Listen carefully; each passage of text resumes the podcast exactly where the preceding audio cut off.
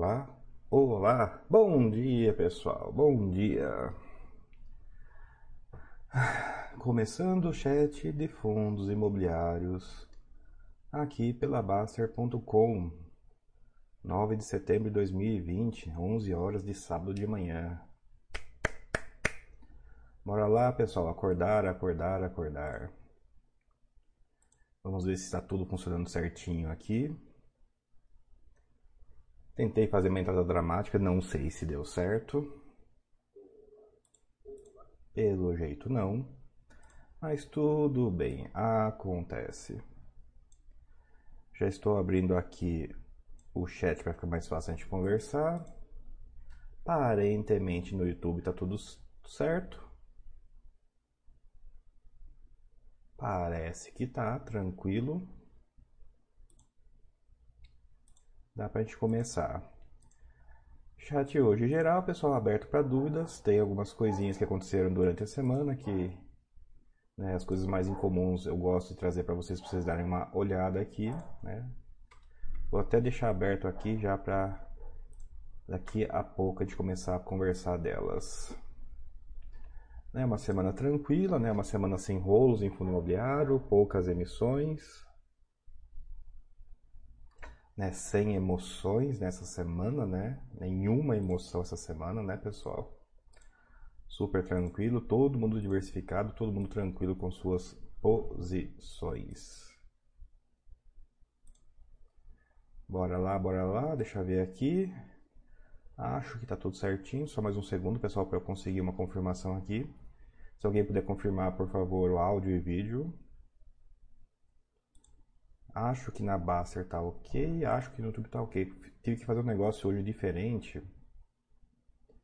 E eu não sei se está funcionando. Bom, vamos tocar a vida. Qualquer coisa vocês me avisam no. Vocês me avisam que não está funcionando. Ainda assim, teste de áudio, teste de vídeo, por favor. Deixa eu abrir aqui as coisas que eu vou mostrar para vocês. Uh, esse por último, se chegar. Esse já foi semana passada. Esse é interessante. Esse é interessante. Calma aí. Esse eu vou mostrar junto com esse.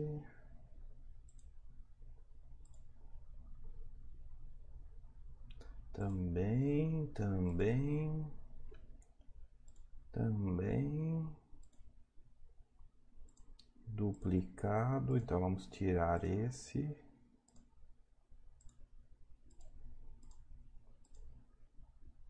E esse a gente deixou como curiosidade. Ah, tem gente aqui, então estou transmitindo. João H. Tique. Bom dia, André. Bom dia, João. Confuso, bom dia, som ok, vídeo ok, obrigado, obrigado pela confirmação. Aberto a dúvidas, mas, né, como tá tranquilo, vamos falar das coisas interessantes que aconteceram essa semana. Acho que a primeira delas, né, foi a BCP, né, que depois de muito, muito tempo a história dos da regra dos 25% voltou, né, a gerar movimentação, gerar revolta, inclusive.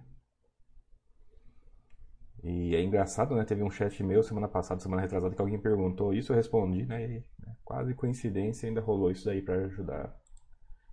Eu ainda vou rever o chat lá, mas eu acho que eu não errei muito não, né? Na minha análise até então. Aqueles raros momentos que você fica feliz, né? De raramente acertar. Fora isso, o que teve de que eu peguei aqui de interessante para mostrar para vocês, de interessante. Deixa eu acertar a tela aqui. Pronto, vamos para a transmissão aqui. Chrome com Tamagotchi. É uma coisa que dá no curso, mas aqui é tranquilo, não é problema falar aqui também não.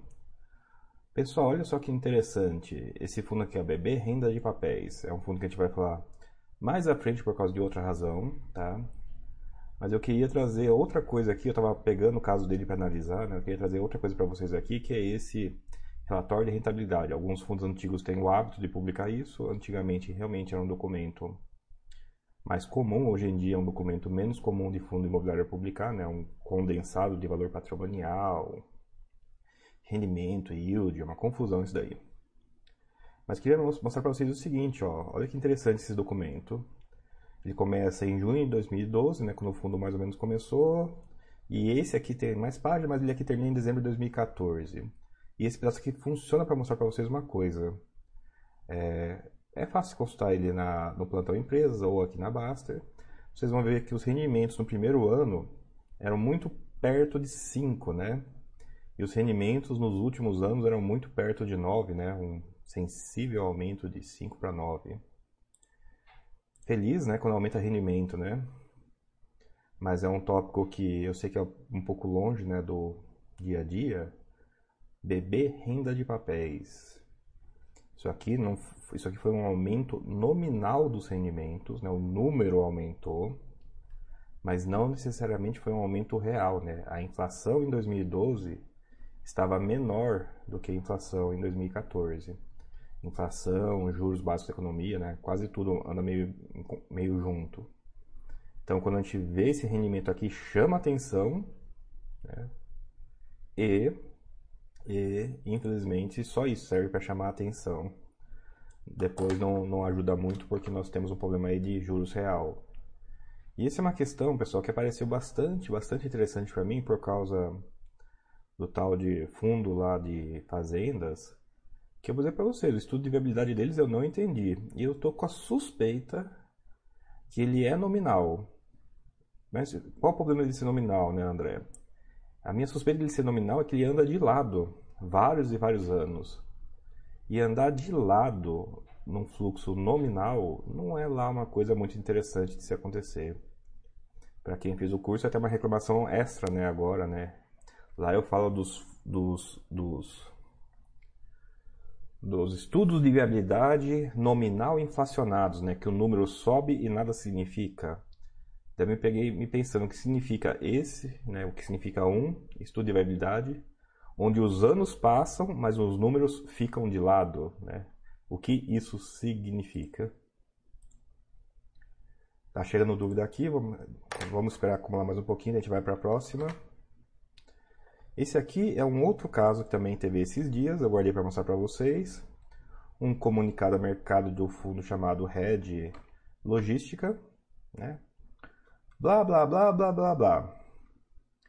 A administradora comunica que apresentou nessa data prospecto do fundo para atendimento do disposto do artigo 2, é, parágrafo 2, artigo 15, CVM 476 de forma a alterar o público-alvo do fundo e permitir a negociação de cotas do fundo entre investidores em geral e não apenas entre investidores qualificados, blá blá blá. Essa é uma dúvida que eu já caí, então né, eu gosto de passar para evitar que caia, porque ela é intuitiva. Inclusive aconteceu essa semana com um conhecido em grupo. Não estou conseguindo negociar esse fundo, o que, que eu faço? Daí eu brinquei com a pessoa, olha, junta um milhão. Por quê? Porque o fundo era para investidor qualificado. O cara foi correto, o cara foi lá e catou. Não, mas esse fundo é para público geral. Daí eu respondi: não basta. Não basta o fundo estar tá no regulamento como público geral. O fundo poder ser negociado entre público geral, precisa de duas coisas: permitir no regulamento, óbvio, primeira coisa, e segunda coisa é ter um prospecto. Ter um prospecto mesmo que não seja de emissão. É um prospecto que a gente chama só de listagem, né? um prospecto para, como diz o texto aqui, bem escrito aliás, para liberar negociação. Não basta, pessoal, o fundo ser para investidor geral. Tem que ter um prospecto, nem que seja um prospecto pro forma. Né? Eu dou o exemplo do Equitare. Né? O Equitare nasceu sem emissão, claro que ele teve uma emissão, não teve prospecto de emissão, mas para negociar, ele entrou na bolsa, ele negociou para ele permitir para público geral, ele teve que fazer um prospecto indicativo. E, tecnicamente, é possível negociar sem prospecto. É, nós temos fundos aí que não tem prospecto, Demac não tem prospecto, acho que Loft também não tem, pelo menos não consegui achar. Então dá para negociar sem prospecto. Porém, daí não é para público geral, é só para o público original que é qualificado ou profissional. Perceba uma coisa interessante aí, né? Público qualificado, público profissional, pode participar de uma emissão sem prospecto. Então, essa é uma regra, na verdade, para impedir que o pessoal assim, não, a gente vai criar um fundo sem informação nenhuma, que é o público, né, o mercado do qualificado e do profissional, e vamos tacar para a sardinhada se, se ferrar com ele. Não. Você tem que pôr um pouquinho de informação para o público geral, e esse um pouquinho de informação para o público geral é justamente o prospecto que atende ao disposto do artigo 15 CVM 476. Esse CVM 476, vocês vão lembrar, é público restrito. Não dá para vocês engabelarem, ah, vou pôr um negócio para o público geral, né? Eu começo um fundo pela 476 e ponho pra, e libero ele para o público. Não, não é assim não. Tem, tem que passar pelo, pelo, pelo rito do público. E o rito do público é prospecto. E é um prospecto pequenininho, facinho de ler, bem tranquilo.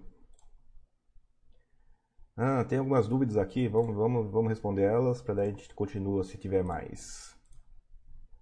Ah, capoeira, bom dia a todos vocês, bom dia Capoeira. Ah,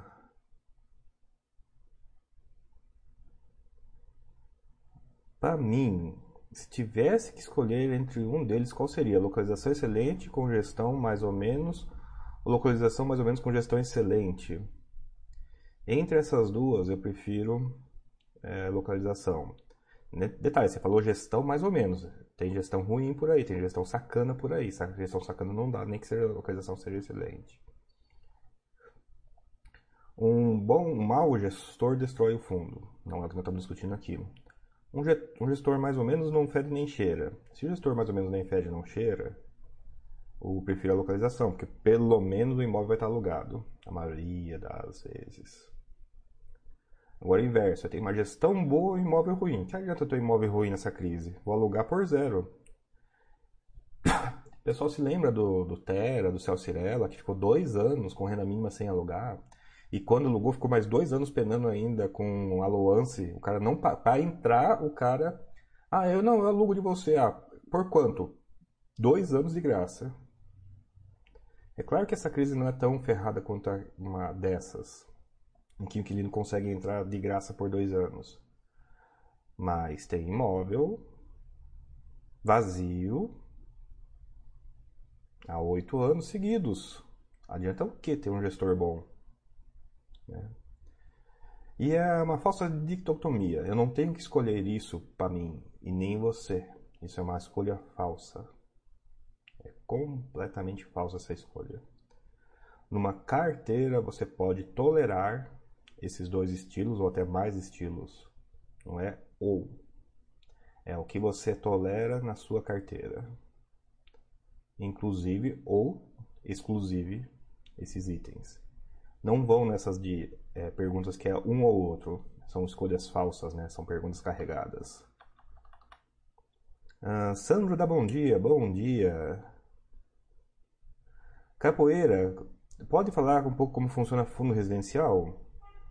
Capoeira, fundo residencial é, não é especial, é que ele é alugado para pessoas físicas. Em vez desse, é alugado para pessoas para pessoas jurídicas, né? Para fazer comércio é para residência. Tem algumas nuances, tem algumas divisões lá dentro. Ah, é short stay é long stay, ou seja, é média temporada é longa temporada. A longa temporada envolve lei de inquilinato, então pode dar umas brigas, um pouco, pode ser um pouco mais difícil de tirar o cara, mas geralmente o pessoal é bom de tirar. O médio stay e o short stay são parece hotel, parece hotelaria. Então os custos deles são muito elevados, é quase hotel. Então tem que se preocupar um pouco no médio short stay porque você está tendo hotelaria, não residencial de longa temporada que daí cai no contrato de pessoas físicas. O médio stage e short stage geralmente são contratos comerciais, né? não envolve lei do inquilinato. Mas a hotelaria envolve custos, não tem jeito. Além disso, pode ser residencial para aluguel, pura e simplesmente, pode ser é, é, residencial para compra e venda. Os que eu vi até agora ou são todos aluguéis ou tem um pouquinho de compra e venda em princípio. Tem também residencial que é imóvel é, para estudantil, né, que é, é um médio stay, é bastante contínuo, mas médio stay. Tem residencial que mexe com leilão, com imóvel enrolado, né? Daí a história do lucro não se repete, né? Tem que tomar cuidado também. E tem uma diferença financeira dos eu compro pronto ou eu construo. Isso faz uma enorme diferença no retorno final. É, acho que é isso. Isso aí cobre assim as variadas dimensões dentro do residencial. Só que notem que eu estou falando isso com base em expectativas ou coisas que eu conheço lá de fora, né? O mercado brasileiro tem exatamente tem um FIP residencial que virou FII, mas não listou. Desenvolvimento estudantil. Tem o médio stay da Rosi, tem o long stay da Ruzi. Tem esse residencial da da Rio Bravo, que é um pouco compra, um pouco aluguel, médio stay com long stay misturado, é uma um mistão. E, e, tem um tem um que é leilão de imóveis no Rio de Janeiro está em roadshow, mas não sei se é, sabe esse lado lá quando vai sair. Né? Não é com base numa coisa que vocês talvez consigam ver ainda, é uma coisa com coisas que estão na fronteira ou no meio do caminho. Sim, tem o Rouzi e tem o Ruzi. Não vamos confundir o Rouzi com o Ruzi, por favor, pessoal. Né? O pessoal tá craque de nome para variar. Ficou claro, capoeira? Ficou claro, pessoal? João pergunta se é melhor é, shopping ou FII de shopping, né? empresa de shopping ou FII de shopping. João, qual que você consegue analisar? Qual que você consegue analisar? Se você não consegue analisar nenhum dos dois, é nenhum dos dois. A dúvida, na matemática, a ação é melhor. Ponto. Tá. Mas eu conheço muito poucas pessoas matemáticas. E pessoas matemáticas tendem a não fazer essa pergunta também. Então eu sei que você não é exatamente da matemática. Então, quando não envolve a matemática, realmente é o que você alcança no seu entendimento. Porque você tem que entender para ter conforto e conforto você tolerar as idas e vindas, porque os dois mercados têm idas e vindas. Ou seja, você tem que ser o cara que consegue comprar e manter, né, buy holding, mas não é por causa do buy hold, é comprar é para evitar o destino manifesto, né, da sardinhagem.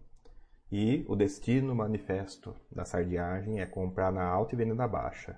A minha pergunta é: qual que você não vende na baixa? De novo, ambos vão e voltam. Ambos têm ciclo. Qual que você consegue entender, qual que você consegue analisar, qual que você consegue tolerar as baixas. Essa é a resposta à sua dúvida. Perceba que é você, não é eu.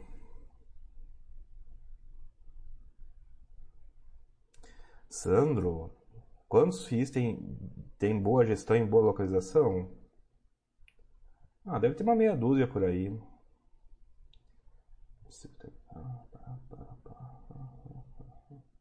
Não, não, tem uns oito pelo menos. E vou dizer para você, né, tende a não ser fundo, tem de tudo, tem fundo de poucos imóveis, de grandes imóveis, que compra e vende, que não compra e vende.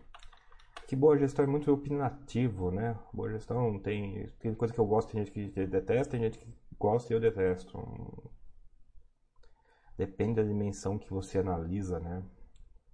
Você quer o gestor que comunica mais, que comunica menos? Quer o gestor que, é, que compra briga ou que não compra briga nenhuma? Você quer gestor que pisa no acelerador ou que pisa no freio? Você quer administrador que, que cria fundos ou que aumenta fundo? Não há unanimidade nessas dimensões. Então, na minha opinião, tem uns oito. E daí? E daí? Que na minha opinião tem oito. Adianta do que? Na minha opinião. T8. É basicamente isso, pessoal. 1080, bom dia, bom dia. 1080.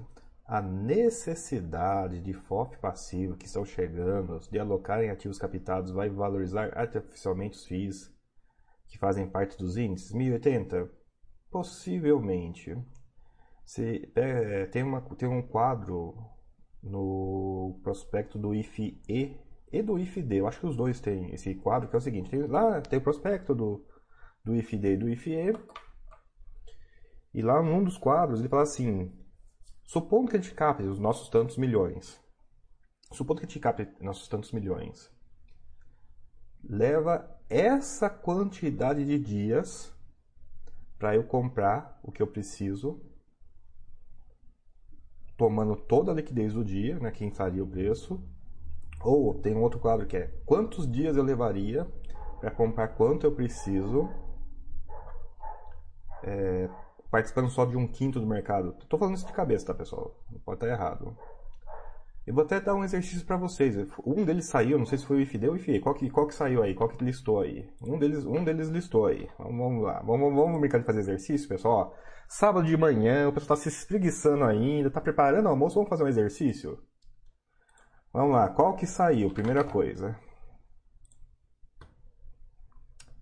O IFE saiu. Olha lá, exercício para quem estiver aqui online. Só para quem estiver online, né? Quem quiser fazer depois, pode fazer depois, mas obviamente não vai ter resposta o if e saiu. Exercício. No prospecto do IFE, qual que é o fundo que levaria mais tempo para alocar a um quinto da, do estudo de viabilidade, né? Ou seja, qual o fundo que levaria mais tempo pelo estudo de viabilidade? Primeira pergunta. Segunda pergunta dado que ele captou tanto do quanto ele queria, quantos dias, né, vai levar para ele comprar essa posição mais difícil de comprar. É um exercício interessante esse, né? Porque uma coisa é falar, uma coisa é responder, outra coisa é exercitar, e mesmo que no exercício, né? Outra, uma quarta coisa ainda é ter a informação dado. Então vamos, vamos no contexto dessa pergunta 1080, se alguém, se o próprio 1080 ou se outra pessoa quiser responder, no prospecto do IFE, qual o fundo que levaria mais tempo?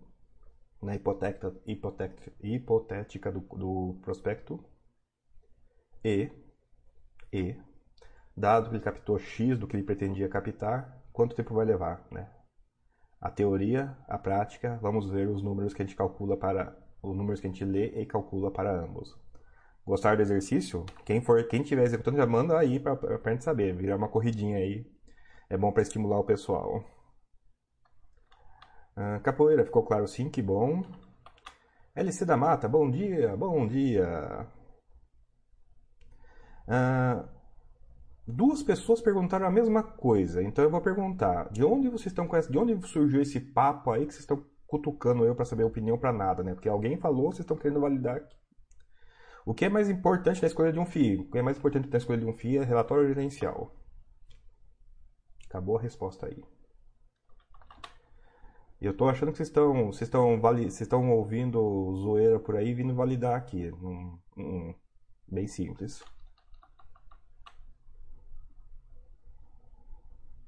Uh, Rafa BCM. Bom dia, André. Bom dia.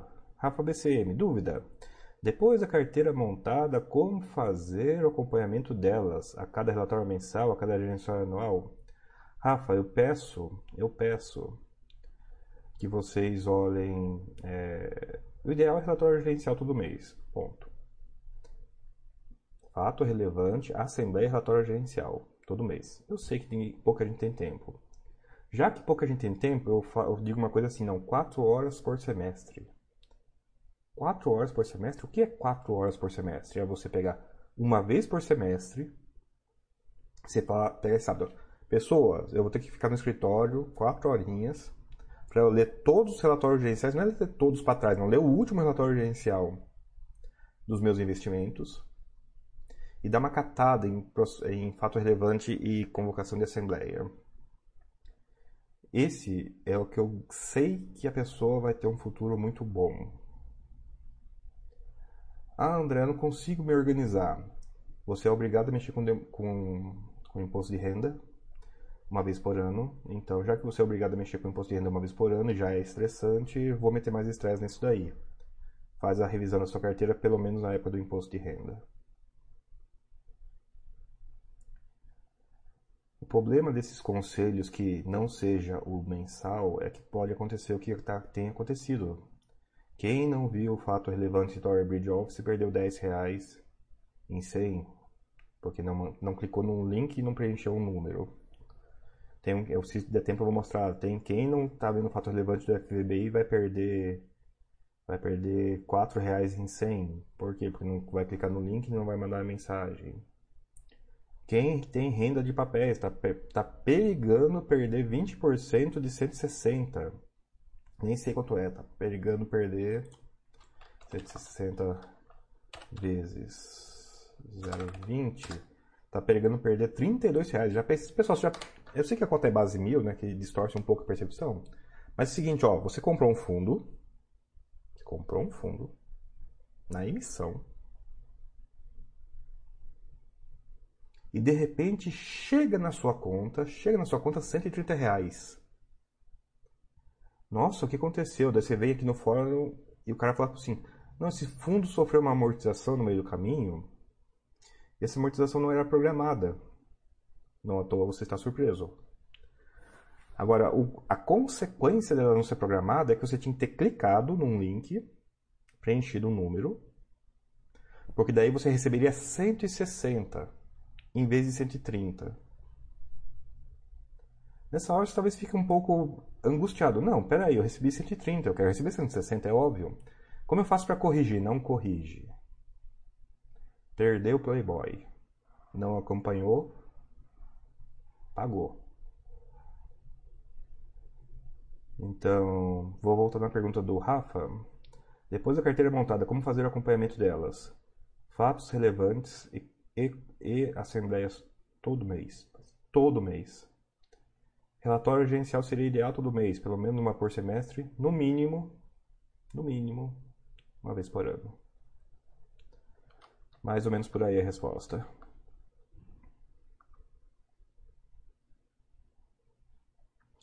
Ah, da Mata, André, tem fundo que empresa é consultoria do fundo e só compra imóveis dessa empresa e gestor administrador só compra participações do próprio empresa.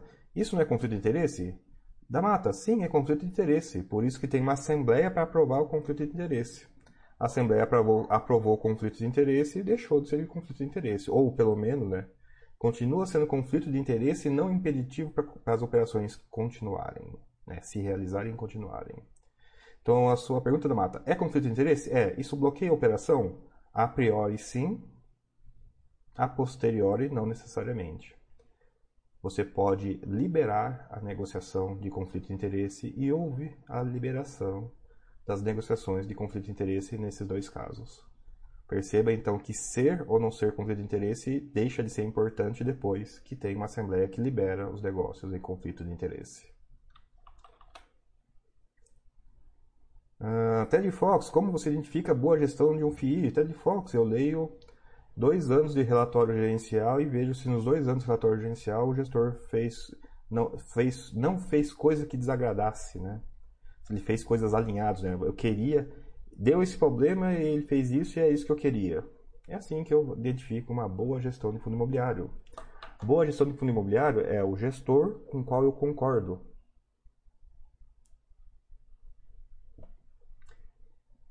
Boa gestão em fundo imobiliário é o gestor qual eu concordo, não é?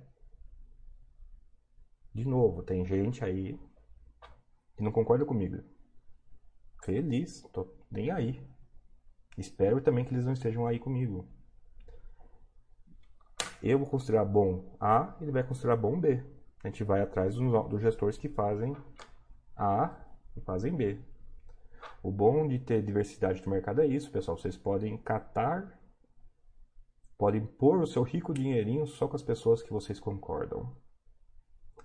E como não tem é, leitura mental é, por internet ainda, o único jeito de vocês saberem mais ou menos se vocês concordam ou não com a cabeça do gestor é lendo o que o gestor escreve aonde? Uma coisinha chamada relatório gerencial. Ficou claro, Ted Fox?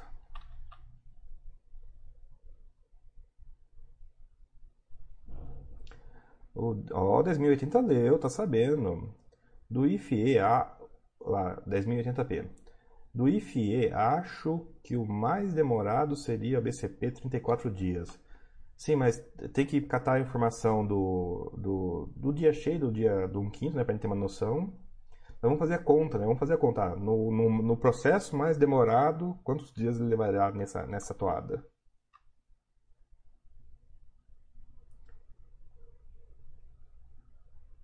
Ah, Eduardo Cunha, ó, oh, que nome, e Cunha. André, qual a expectativa de taxação de dividendos? estamos conversando disso faz tempo. E Cunha, qual a melhor estratégia aprovada? Aumentar aportes? Ecunha, varia se você está no final da carreira ou no, ou no começo da carreira de investidor. Supondo que esse, que esse dado está certo, está como eu, no meio do caminho. E daí não tem muito o que fazer. No meio do caminho não tem resposta. A metade é, você vai ter metade da resposta que é está no começo da carreira não faz tanta diferença. Se está no final da carreira é apertar os cintos, né? Você controla as suas despesas, você não controla as suas receitas. Ah, a melhor estratégia é fazer a proposta que o pessoal fala aqui, ó, você só está aposentado de verdade em renda variável quando as suas receitas são o dobro das suas despesas. Essa é a melhor estratégia.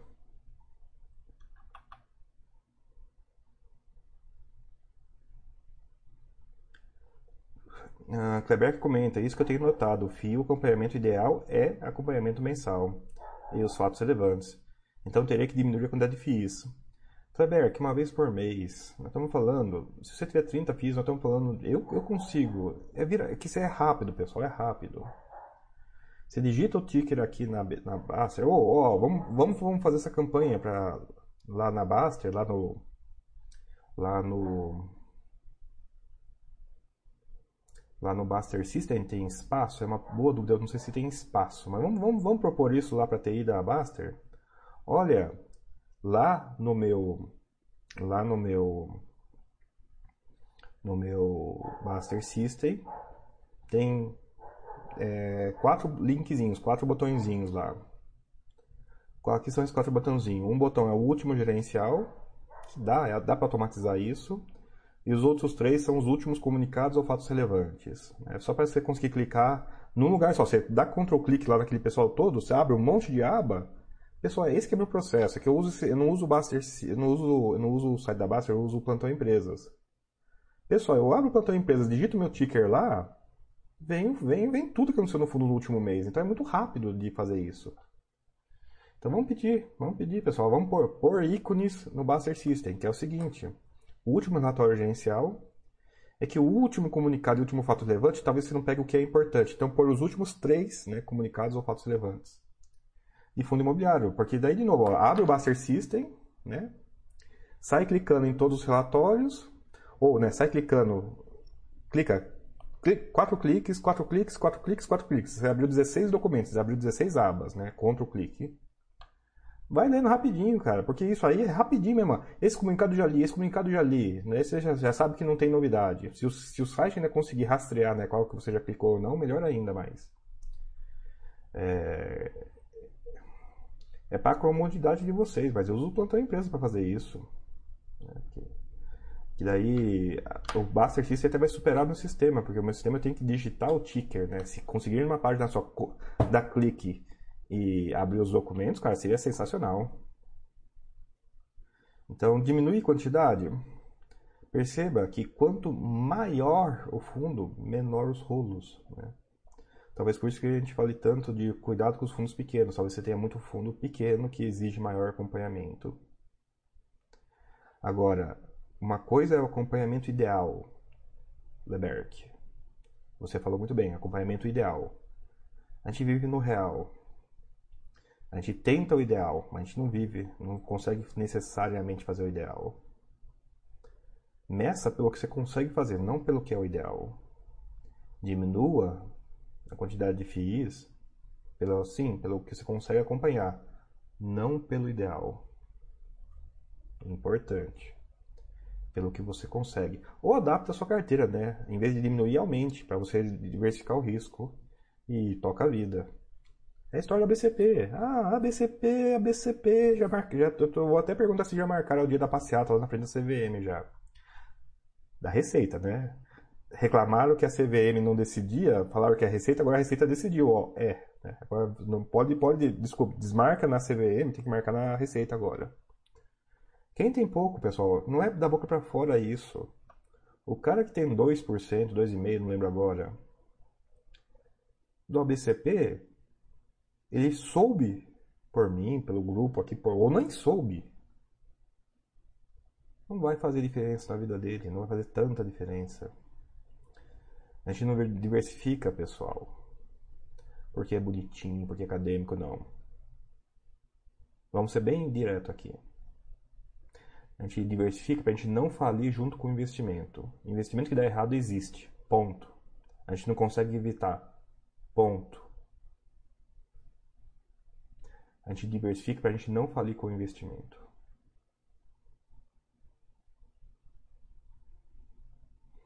Então, de fato, eu conheço pessoas que não leem relatório gerencial nenhum. Ah, por quê? Porque tem 20 FII. E, 20, e FII é um pedaço da carteira, nem a carteira toda. Vive muito bem. Vive maravilhosamente bem.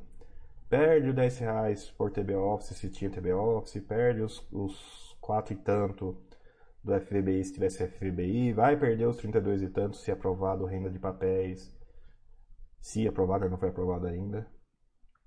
E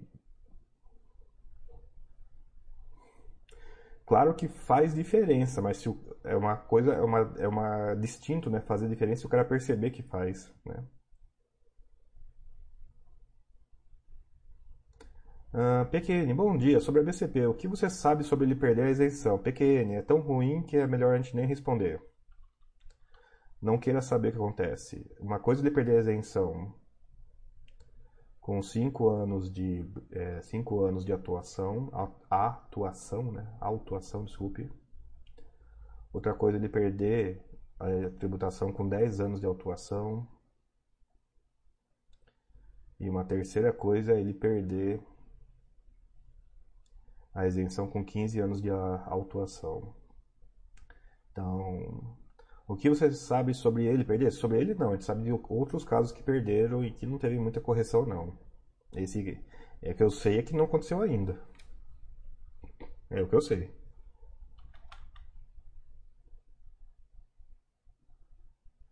Capoeira. Numa emissão, o gestor informa que buscará um retorno X sobre o valor da emissão. Como ele, como ele avalia essa métrica? Seria com base nos dados da região de localização onde estão os ativos? Sim, capoeira. É um chute no futuro, né? E é isso. Ah, os imóveis que eu acho que eu vou comprar são esses que têm mais ou menos esses aluguéis. É, faz simples fazer a conta. É isso. Ah, eu sou do CRI. Os CRIs que estão batendo na minha porta agora são por aqui. Então é mais ou menos esses que eu vou conseguir comprar com o dinheiro que eu pegar. Ah, eu já, já negociei esses imóveis, mas tem a situação também de que, ah, não, é, eu não sei quais imóveis eu vou comprar, ou pelo menos não fala, mas na prática é a mesma coisa. Então, é, aí você vê que a conta pode ser tão, tão próxima da realidade quanto ela de fato pode ser, e quão afastada, né, quão imaginária, quão aproximada, quão chutada se queira. Por isso que a gente às vezes fala tanto de ah, o prospecto não me diz nada. É literalmente o que o gestor está te comunicando, nada. Ah, como que ele chegou a esse número? Não sabemos. Não sabemos. Eu dou exemplo lá também dos estudos de viabilidade, né? Que pega um ano e sai copiando para os outros, né? Então ele só, só, só, só deduziu um ano, né? Os outros anos nem sabe como vai ser e assim por diante. As Vidizinski, fala aí André, beleza? Beleza, as Vidizinski. Inclusive, ó, vou estar tá aí em setembro em Brasília, vamos marcar alguma coisa lá, fala com o Bruninho lá depois. Ué, as vizinhas, que obrigado pela audiência, mas você não tinha saído de fundo, de fundo imobiliário ou eu tô viajando na maionese aqui agora? Tô, tô na cabeça que você tava com ação só? Uai, tô ficando maluco, eu tô ficando maluco já. QNASJ, o Buster System já tem essa função na parte de FI, já tem? Você tem lá o último relatório gerencial? Qual a dificuldade, pessoal, de abrir o Buster System? Você vai ter que abrir o Buster System uma vez por mês para alocar, geralmente. Já, já, ah, o que eu vou colocar é esse. Segura o Ctrl sai clicando nos, nos ícones do relatório gerencial. Olha que felicidade, acabou o problema. Ok, ainda tem a questão do fato relevante. Talvez precisasse de um esforço comunitário, né? Marcar um fato relevante importante. Ou, né, pelo menos clicar nos últimos tantos fatos relevantes. É, Kenny e outros assinantes, por favor, me avise exatamente como é. Se é... é que eu não sou usuário do Master System, não sei se vocês já perceberam, né? Eu tenho minhas planilhas ainda. Quais funcionalidades já tem lá? Relatório gerencial e fato relevante, comunicado último, só relatório gerencial, quantos comunicados, é, fatos relevantes últimos? Porque se for, pessoal, é moleza, é mais moleza do que eu faço, pelo amor de Deus, vai estar tudo num lugar só, é só dar Ctrl clique no, no, nos links nos ícones, pelo amor de Deus, é menos trabalho do que eu tenho ainda. Ah, aí é fácil demais. Ó, oh, Zizizisk, sim, diversificar é a única forma de diminuir seu risco sem comprometer seu retorno. Sim, é um custo, né? É um custo que você paga se você não usa. Tudo bem, ele não é universal, né? Você, quanto mais quanto mais diversifica, você está tão mais perto do índice que é melhor, melhor comprar o índice. Mas é o contrário da análise, pessoal. A análise dá um pouco de esforço, acompanhar dá um pouco de esforço. A maioria dessas perguntas vão no extremo, né? Eu não consigo acompanhar, ou consigo acompanhar muito pouco. E o pessoal fala assim, não, eu vou ter poucos ativos porque eu consigo acompanhar muito pouco. Isso não tem lógica nenhuma. Quem consegue acompanhar pouco, tem que comprar índice. Eu sei que não é a política do site, eu sei. Mas é, mas é o seguinte, é, é que a gente tem poucas pessoas que acompanham de verdade, né? É muito comum a pessoa ter um surto, né? Tem aquele mês que ela, a vida dela vira para investimentos.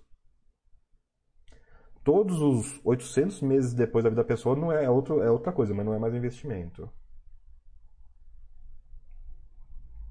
E eu não estou dizendo que índice é melhor. Não, estou dizendo que se não vai analisar, não corre o risco da concentração sem análise. Eu estou comparando, não não analisar por quadro, não acompanhar. Acompanhar é bom, acompanhar por quadro é bom. Concentrar sem acompanhamento é horrível. Tão horrível que perde para índice.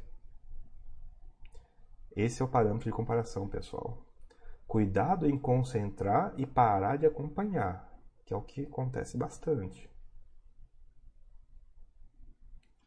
Não adianta pedir para revisar a carteira quando você tem cinco ativos e um dá errado. Ah, me dá uma segunda. Né? Acontece. Eu lembro quando eu revisava a carteira. O cara tinha cinco ativos. O cara pede para revisar só porque um ativo deu encrenca. Né? Do que adiantou concentrar, né? Tem que estar tranquilo, pessoal. Não estou dizendo que não pode pedir revisão. Pode pedir revisão. Estou reclamando da motivação. Tem um cara que tem 15 ativos que pede para revisar todo semestre. Ok. A motivação dele é ver se não surgiu alguma coisa que não está acompanhando. Muito diferente do cara. Soube que deu problema. Ele não está pedindo para revisar, está pedindo para o que fazer com aquele ativo que deu problema numa carteira concentrada, né? Não, né? Quase toda, quase toda história de horror na bolsa começa com concentração. Diversificar, sim, eu vou concordar, vizinhos. É a única forma de diminuir seu risco sem comprometer seu retorno. Porque eu estou supondo que tem análise né, envolvida. Sim, eu vou concordar. Sem análise, eu vou discordar um pouquinho, mas eu, acredito, eu sei que você é analista, né? Então, vou, vai no contexto de análise.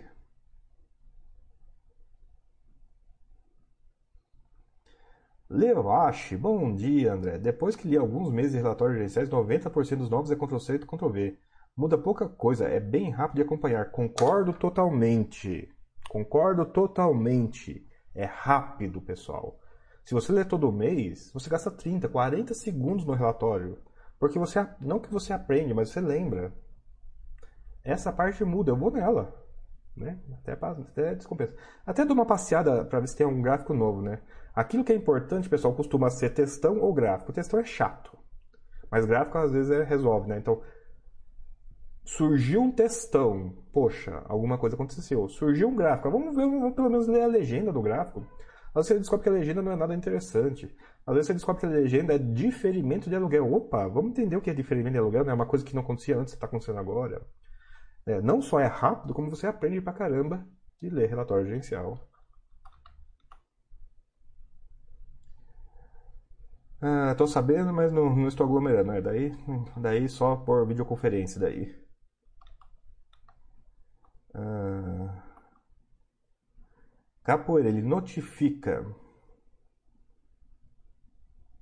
É, funciona, né? Porque notificação, notificação por, por, por piscar, é. É, é que para mim, eu não vou generalizar isso porque isso é para mim. Para mim funciona muito mais ou e-mail ou, ou tá tudo num lugar só e sai control-clicando todos, né?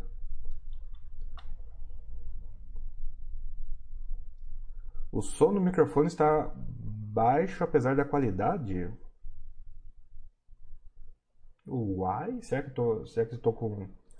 Será que ele pegou a minha webcam esse tempo todo? Teste do áudio da webcam, comentem se está melhor ou pior.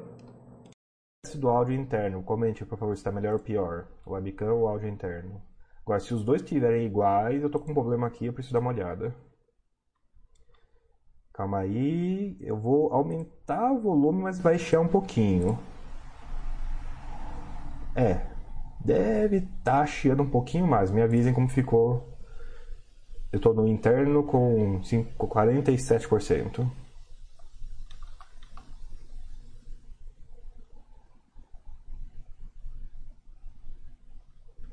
Kenny, o Buster System praticamente é a página do feed dentro dele. Você aparece todos os comunicados, relatórios, fatos. É, Sim. Ted Fox, o que você considera uma carteira diversificada? Ted Fox, considera é, o máximo que você aguenta ter. Porque, ah, mas não é um número? Não, não é um número, Ted. Conheço pessoas que têm 40 e não se importam, que é 39, 40, 41, simplesmente não se importam. E conheço pessoas que 10 é insuportável. É insuportável. A pessoa prefere não ter do que ter 10. É o máximo que você aguentar, Ted Fox. É o máximo que você aguentar. Tem uma regra aqui do site que é 2,5% por ativo ou 2, que ela é interessante também, né? Daí se você precisar de um número de qualquer jeito, usa a regra de não ter mais 2,5 a 2. Pessoal, eu não sei qual que é, 2,5 a 2. E onde está escrito isso? Preciso achar essa regra para eu guardar o link aqui para vocês terem esse link aqui. E Cunha, tá show esse chat. Poxa, Cunha, eu faço esse show todo sábado. Tudo bem, sexta-feira passada foi. Na final de semana passado foi na sexta-feira porque teve chat, teve curso no, no, no, final de semana, né? Mas eu tento esse, tento ser show né, todo. Uh, bom dia, André. Qual Charlie, Charlie pergunta. Bom dia, André. Qual percentual do seu patrimônio você deixa em renda fixa que não seja reserva de emergência? Charlie, eu deixo 1 sobre N. Por exemplo, se eu tenho 40 ativos de renda variável, né, eu, na verdade eu tenho 41. Né, eu tenho 40 ativos de renda variável e um módulo, né, uma, uma parcela que vai ser cash, mais ou menos isso. É, isso aí é exatamente. Isso é reserva de oportunidade, né? Vamos dar nome nisso, né? Isso aí não é reserva de emergência, pelo amor de Deus, pessoal. Reserva de emergência, dinheiro, renda fixa, liquidez em D mais zero no banco, no banco. Se tiver resgate automático, melhor ainda.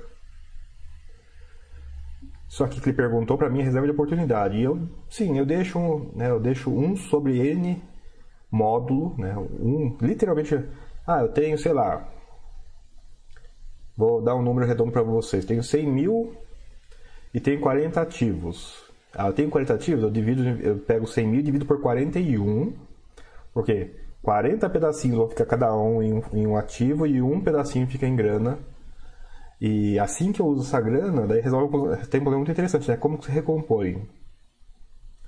Geralmente eu recomponho com rendimento, mas não raro, é, não raro é, eu recomponho com trade, né? Minha carteira tem um pedaço de trade, daí eu falo assim, não, pega algum trade que já, tá, já andou ou já tá, tá, meus trades acabam por preço, né? Gain e stop gain, stop loss, ou tempo. Ah, pego o que está mais, mais em cima do tempo de, de, de matar e mato ele. Daí eu recomponho ela para isso. É porque eu não considero isso reserva de oportunidade de buy and hold, né? Isso é uma reserva, esse dinheiro para mim é reserva de trade, não, não se mistura com buy and hold muito. Eu não sei se faz muito sentido a resposta para a maioria aqui, que é sem reserva de oportunidade buy hold, essa pergunta.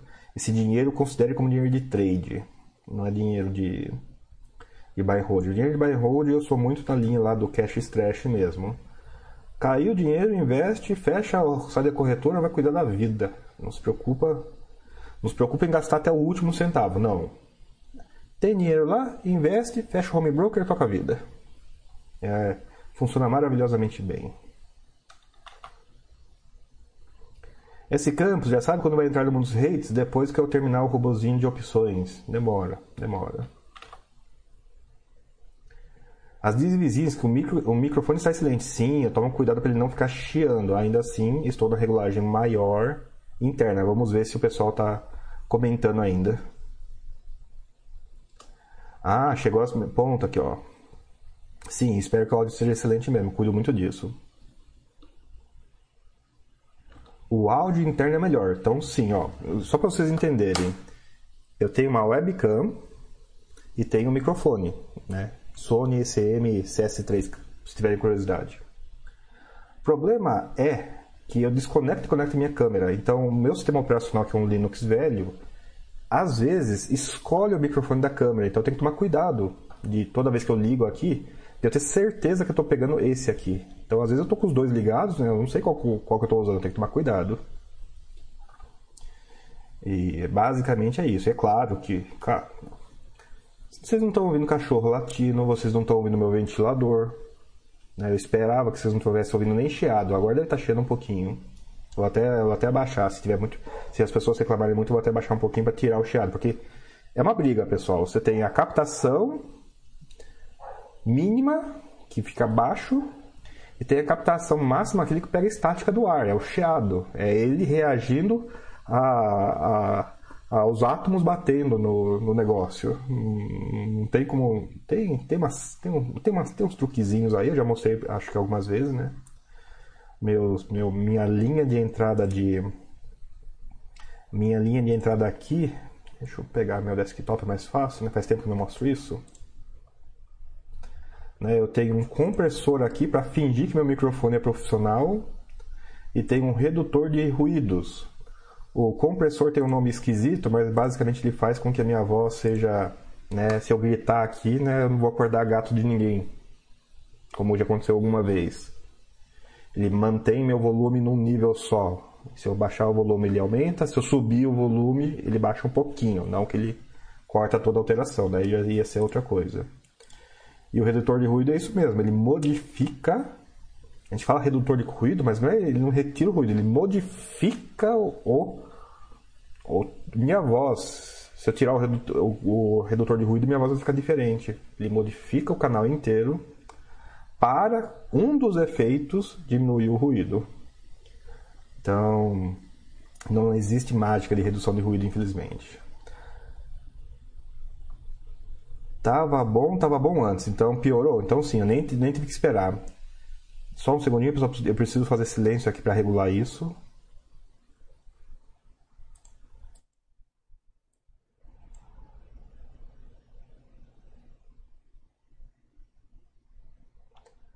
Nesse ponto não tem ruído, ainda está alto.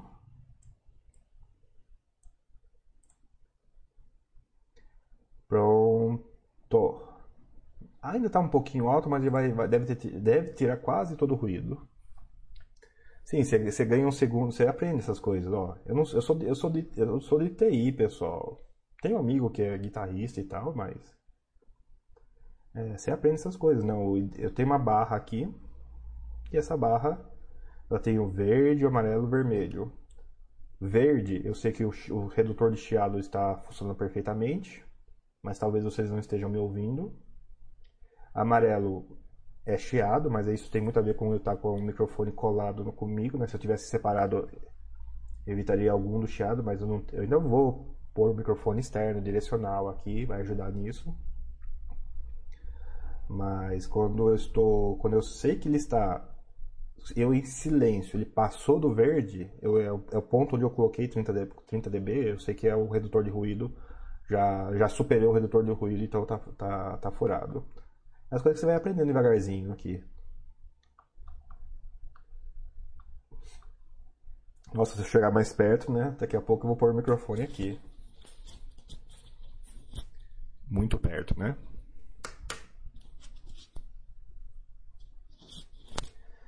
Pronto, já voltei como estava, pessoal.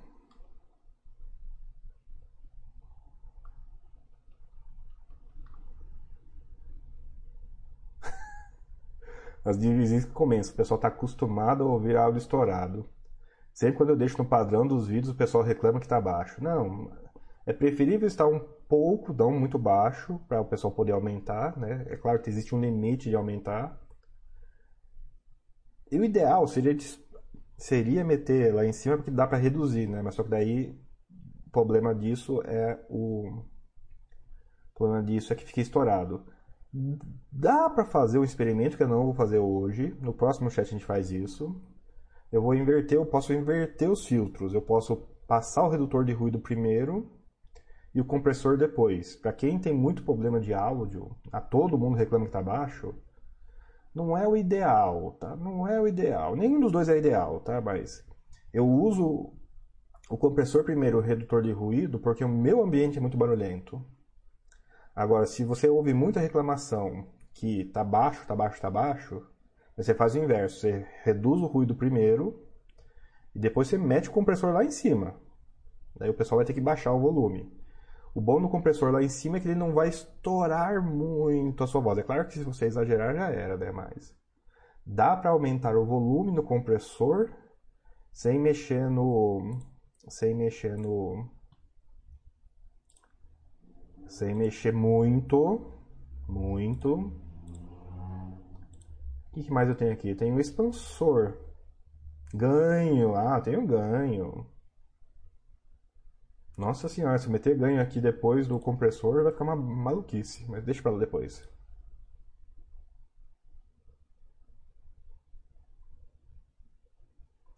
Uh, Luteskai, acompanhar versus analisar ter uma, tem uma diferença imensa. Além disso, a tese dos FIIs do mesmo segmento estão em geral parecidas, só me resta diversificar. Sim. Teve uma pergunta mais cedo sobre. Ah, André, residencial. Eu falei, residencial é simples. Daí, quando eu terminei de falar, eu abri sete dimensões de residencial.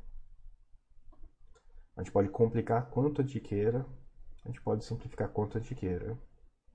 Eis que simplificar em ação geralmente não é tão benéfico, é meio complicado fazer mas ainda não se sabe por que diversificar em fundo imobiliário não explode tanto quanto explode em ação.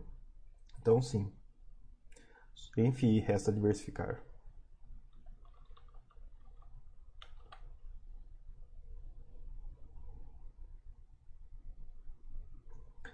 Pessoal falando do áudio da Divisisca. Divisisca, vamos, vamos resolver isso aí depois?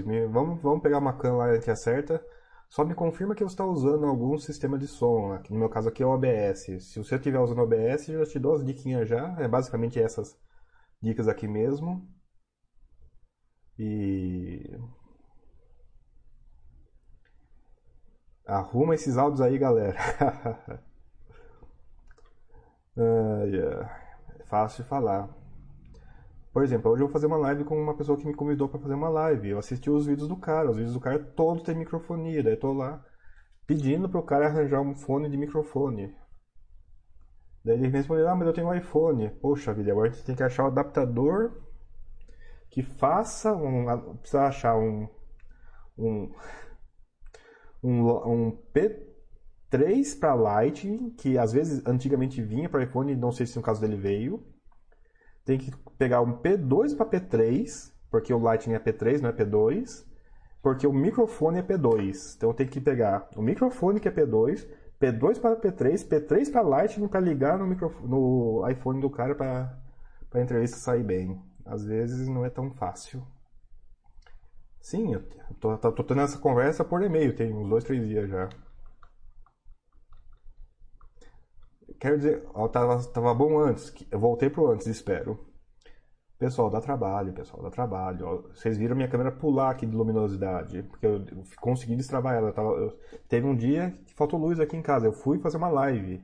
Cheguei lá, tinha uma janela atrás. Era o único lugar que eu podia sentar da, do quarto e tinha uma janela atrás. Imagina, ia aparecer branco atrás e eu, né, nada. Ia ser um recorte escuro no, na imagem. Daí eu tive que fazer o quê?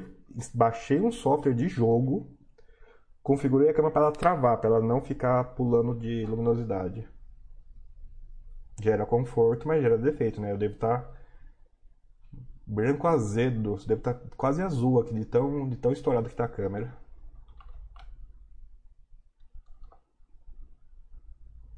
A Divisinski, André, tá perdendo tempo fora dos hates. Sim, a Divisinski. Ainda mais que hit tem opção. E eu, na minha cabeça, funciona, cara. Empresa de Property com opção funciona maravilhosamente bem. Ah, talvez até por isso, né? Eu tô mexendo com opção primeiro, tá voltando com opção. Para se eu for mexer com hit, talvez eu mexa com com hit com opção. Já vi que no Brasil não vai rolar mesmo, o Brasil vai ter, vai ter vendido e, e opção já foi pro ralo de novo. Então o jeito vai ser não só ir para hit, que é interessante, é property, né? Property é interessante, sempre foi.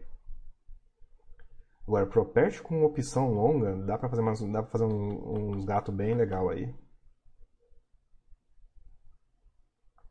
Gerson Chagas, eu praticamente estou com 100% do exterior dos, nos hits. Comecei um ano lá fora. Ah, legal. Hit grande ou. Né? Daí vem os parâmetros de comparação. Joelson, os seus hits lá. Tem dois imóveis? Tem três imóveis?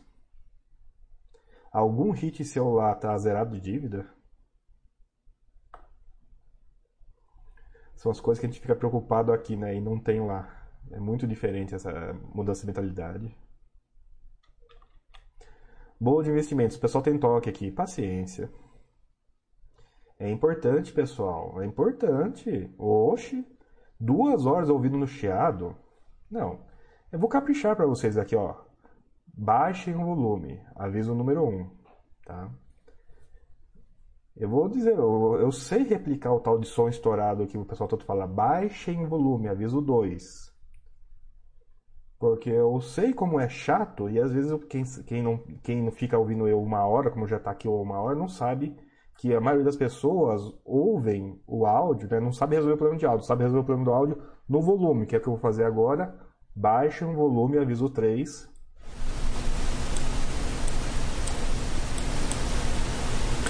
Pronto, é isso que as pessoas fazem. Deixam no silêncio capitando no amarelo e quando fala, faz de forma que encoste no vermelho sem nunca bater no vermelho. Se bem que eu acho que eu não estou conseguindo replicar aqui porque o meu compressor deve estar evitando que eu estoure o áudio. Mas as pessoas só não sabem que tem mais de alguma dimensão do volume. Então imagine ficar ouvindo um curso, uma palestra, uma, um vídeo no YouTube onde a qualidade é alta com essa qualidade de áudio. É um pouco cansativo, né?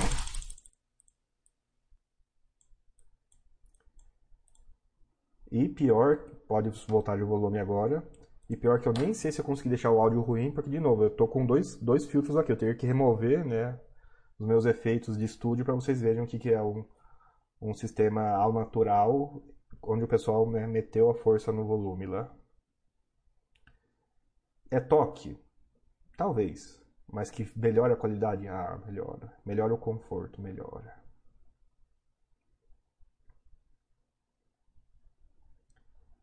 Charan comenta: Bom dia, bom dia. Não tenho FIIs desde dezembro de 2019, quando troquei 100% em ações, e até parei de acompanhar os FIIs. Atualmente, o que mudou de lá para cá no contexto geral, especialmente pós-Covid? Uh, bem assim, grosso nível, é, fundo imobiliário caiu menos e subiu menos, né? ele tem um beta menor do que a ação, isso não é novidade. É, shopping zerou rendimento, alguns ainda zerado, alguns estão voltando. Laje teve é, inquilino que saiu e teve diferimento. Gente que falou posterga aí o aluguel, não recebe agora, recebe depois. e logística caminhou bem. Residencial aparentemente caminhou. Crédito. Crédito sofreu no mundo real e não sofreu nos rendimentos. É mais ou menos isso que o resumo assim executivo é esse. É, em termos de recuperação, shopping voltou para o Greenfield, escritório Teve lugar que teve revisional vacância, teve lugar que não. Teve lugar com spread, leasing spread positivo e leasing spread positivo absurdamente alto. E é isso. Acho que é isso. Joel Spazinski.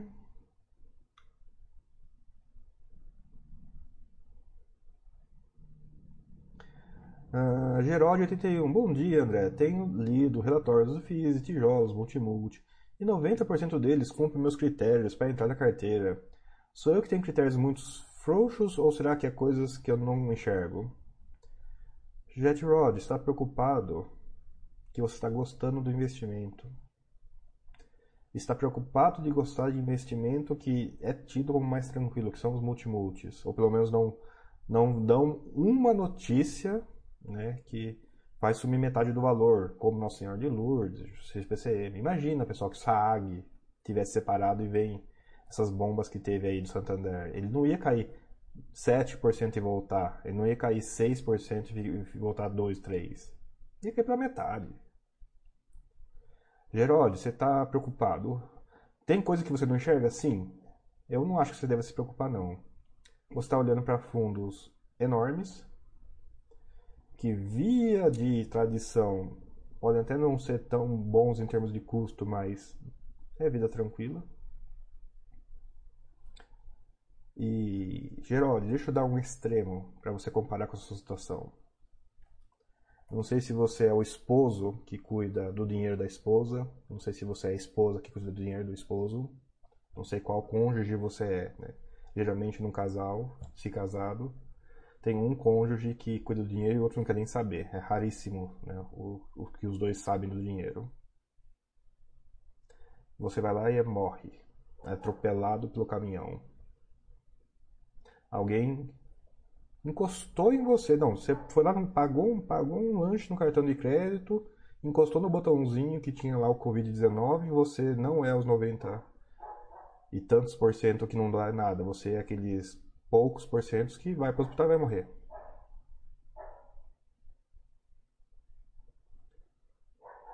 Seu cônjuge prefere uma carteira, o seu cônjuge vai ter mais problemas ou menos problemas com uma carteira de tijolos, multimulti, que cumpre os seus requisitos, ou com uma carteira que seja menor, que não seja multimulti, que cumpra os seus requisitos? Olha, eu sei que eu peguei pesado agora, mas é uma pergunta séria. Essa carteira funciona para você? Você está desconfiado que tem alguma coisa errada. Essa carteira funciona para o seu cônjuge, supondo que ele não sabe nada de finanças? Se a resposta for sim para ambas, eu vou desconfiar que a sua carteira tá, tá ok. Olha que teste esquisito esse. Eu sei que é esquisito, eu sei que eu peguei pesado, mas eu queria dar essa volta para fazer essa pergunta. Pelo jeito, essa carteira funciona para você. Ela funcionaria para o seu cônjuge depois que você foi atropelado? Atropelado? Olha que pergunta interessante essa. Vai fazer de, o que você não enxerga, o seu cônjuge que não sabe, não vai enxergar. Então, é, essa é a natureza da pergunta, na verdade, né? Essa carteira funciona mesmo que você não esteja enxergando alguma coisa? Né? Agora, acho que agora você vai entender a pergunta.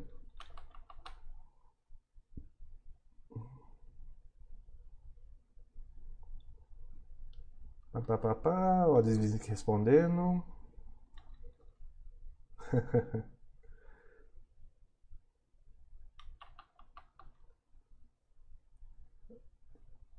Joyce comenta, é meio viciante as coisas lá fora. O cara fica pensando que não estou com mais exposição na carteira lá fora do que atual. Uai. Tem que ser uma. Tem que, Joelson, se está incomodando, mexe na carteira, mas tem que ser um incômodo. É, não é, tem que ser um incômodo a sério, né? Não pode ser uma coisa que você vai e volta de decisão conforme o dólar vai e volta. Descobriu lá fora e prefere lá fora, vá para fora. Não, as divisões que começou em, em FI está em ação hoje, não tem nada de FI que eu me lembre. E daí? A gente tem que ir, pessoal, onde está o conforto. O conforto ou a análise. É claro que a análise supera o conforto, muitas vezes, mas não sei se é o caso de muita gente aqui. Eu assumo que não é o caso de muita gente aqui. Então, não sendo a análise a base do seu investimento, a totalidade da base do seu investimento, conforto é importante. Ah, conforto é irracional, não importa. Conforto impede que você faz com que você tenha uma tolerância maior a carregar os investimentos na baixa. Né? Impedir é muito forte.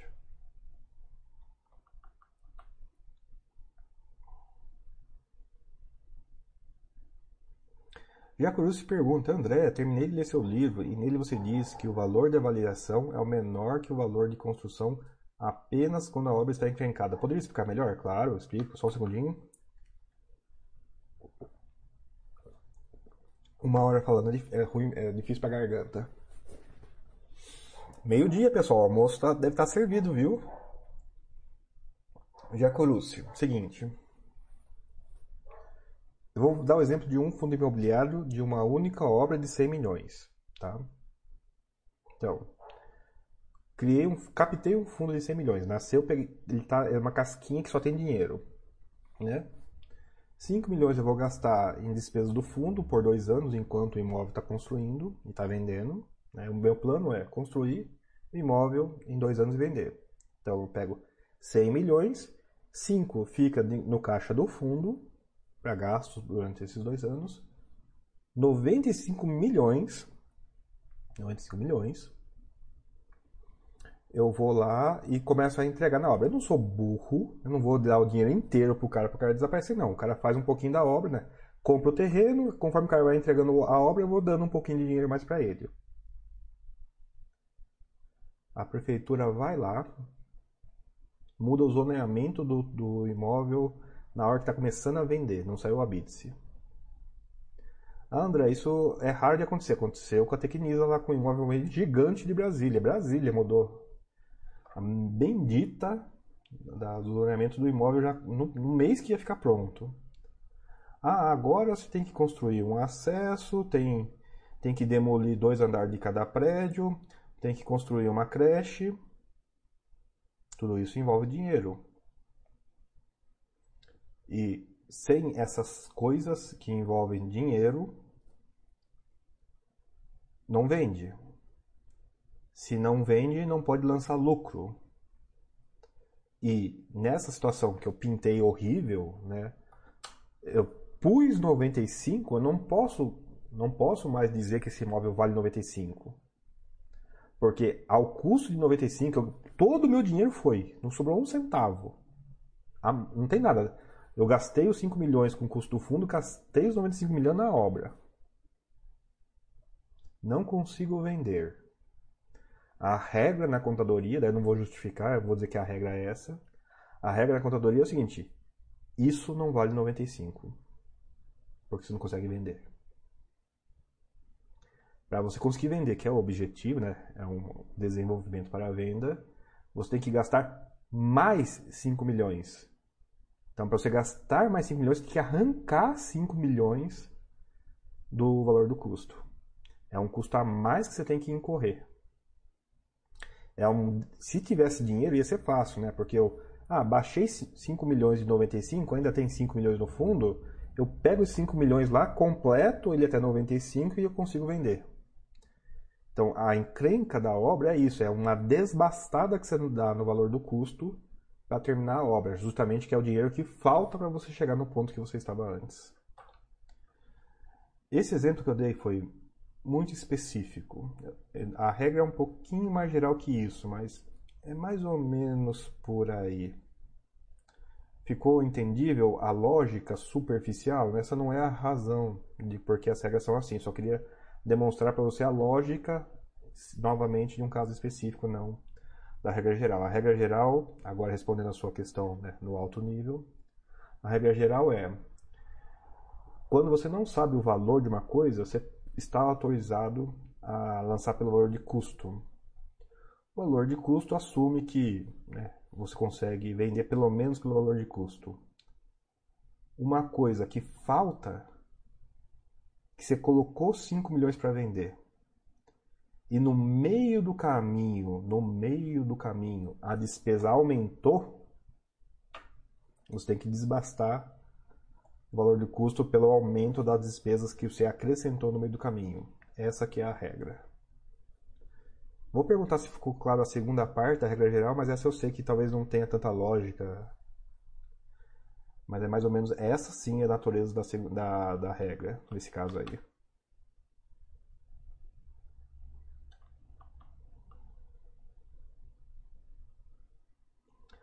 Luqueschi, não seria perigoso ter reserva de oportunidade para quem não sabe identificar o valor e só ver a cotação? Sim. Nossa senhora, é absurdamente perigoso. Luqueschi, talvez seja mais simples ainda. é inútil reserva de oportunidade se você só abre o home broker para comprar uma vez por mês.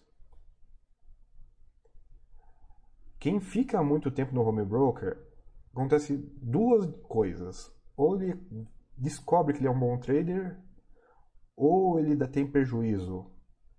Com uma com é, tem uma terceira coisa que pode acontecer, mas é tão raro que a gente nem fala, né? Ah, o cara descobre que ele é um trader ruim e desiste, né? Na verdade, não acontece isso, né? O que acontece é o cara tenta e de vez em quando acontece e no geral vai bem. Mas o que mais acontece é o cara que vai mal e insiste, né? Aí o cara se ferra pra vida. Por isso que a gente no geral fala: evitem a vida de trade, evite de ficar com o home broker aberto. Se não vai ficar com o home broker aberto, reserva de oportunidade é inútil. É isso, basicamente. Eu sou um à toa, né? Eu tenho tempo livre. O pessoal me pergunta de preço, é um pé no saco. Mas sim, eu tenho um pedaço da carteira dedicado a trade. É reserva de trade. Por isso que eu não queria misturar com vocês lá. Não é reserva de oportunidade versus reserva de emergência. Não, é reserva de trade. É dinheiro para trade. É meu pote de trade. E curiosamente, ao contrário de trade no geral, em que o pote é pequeno em relação. O pote é grande em relação às posições que você abre. Não, esses meus trades são longos, tem data, então o pote é pequeno em relação às posições abertas. A diferença é que não são posições alavancadas, né? Pessoal que tem o pote grande para posição pequena é porque tudo alavancado. Aí tem, é obrigado, obrigado a ser assim, né? Porque no primeiro trade que ferra, o cara já era. As minhas que não são, eu não tenho esse problema, felizmente. O Eduardo conversando com o Joelson.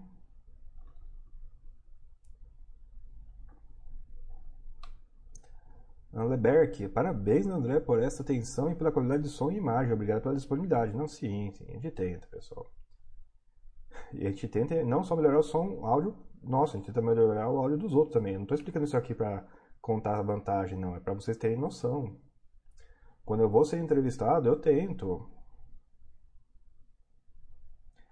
Ah, André, eu, eu uso um sistema tal para fazer entrevista. Pronto. Tudo que eu tenho aqui de áudio morreu. Tem que usar o sistema do cara. Já era. Acontece também. Tem de tudo, pessoal, tem de tudo.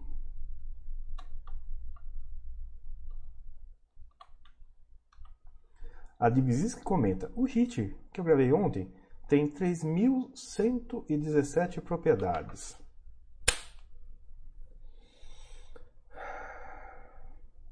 Um hit tem 3.117.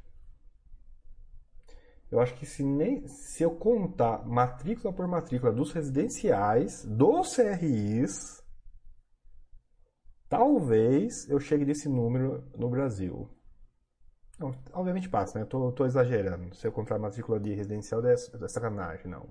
Isso é propriedade, eu tenho que encontrar matrícula de propriedade. Não, fundo imobiliário no Brasil não tem. Fundo imobiliário no Brasil, pega todos, tem 3.117 propriedades. Né? Com 3.117 propriedades, pessoal, a gente não está pensando com cabeça de imóvel, não está pensando com cabeça de location, location, location, né? endereço, endereço, endereço. Nós estamos pensando com cabeça de financista, estamos pensando com cabeça de empresa de property grande, estamos pensando com cabeça de analista de valores, nem que seja analista de valores de quadro. Beleza. Né? Dar contexto dessa, desse, do quanto latim a gente gasta nessas discussões de fundo mono-mono aqui, né?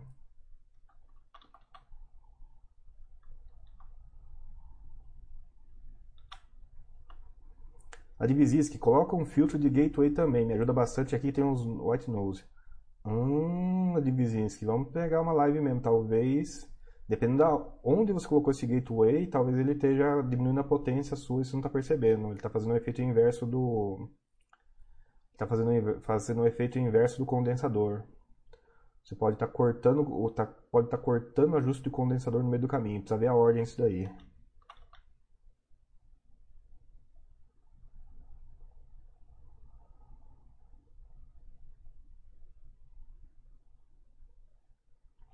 Markup, você fez um comentário na live passada, mas não entendi direito.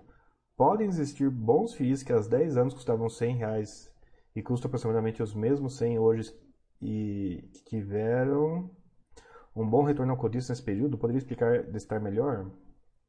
Com reinvestimento faz diferença. Isso é, isso é muito para fundo de papel, na verdade. Né? Fundo de papel o VP não anda muito por diversas razões longas de explicar. Acho que o markup você estava no curso, né? Eu acho, você estava no curso módulo 2? Se não, eu vou ficar triste porque isso é uma explicação do curso módulo 2. Mas em resumo, fundo de papel o VP não anda muito não. É, você pega um KNCR. Qual que era o VP do KNCR no primeiro mês de existência dele? Quantos anos existe o KNCR? pega o Excellence, que é o. Excellence não. BTG Pactual Fundo CRI, que é o fundo de papel mais antigo da bolsa. De CRI mais antigo da bolsa. Qual que era o VP dele no começo, qual que é o VP dele atual? Você vai falar assim, ah, era 100 e 100, né? Em base de 100, né? De todos em base. Era 100 antes e é 100 agora. Tem década aí, a inflação aí é gigante nessa década. Nossa, um fundo nominalmente 100 reais depois de 10 anos é horrível. Claro que é, porque a inflação comeu solta. Só que aí é a mesma coisa que eu falar para você. Nossa, um imóvel, pega o imóvel, né, de aluguel, compara ele ponta a ponta, mas ignora o aluguel que ele gerou. É uma, é uma comparação justa essa? Não. Porque o VP é só é uma parte da história, tem outra parte que é o rendimento. 100 reais lá atrás, com reinvestimento, e agora está 100 reais, o seu investimento não é 100 reais. Essa é a, essa, essa, é, essa é a razão porque pode, não é exatamente, né? o KNCR é excelência. São dois, dois exemplos que renderam absurdamente diferente e ambos mantêm o VP 100 certinho todo, todo período. Então, reinvestimento faz muita diferença Poderia exemplificar? KNCR, retorno total do KNCR desde o mês 1 dele, retorno total do Excellence desde o mês 1 deles. Essa é a essa é a exemplificação. A dissertação realmente é muito longa, eu gasto, eu gasto gasto uma hora e quarenta, eu acho, para dissertar nisso, não dá. A gente tem mais só tem mais só 40 minutos aqui, tem muita pergunta para responder.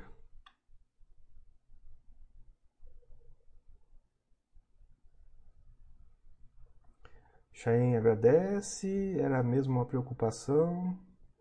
Agora com home office, o que teria ocorrido com fiz tijolo, imaginei shopping, logística.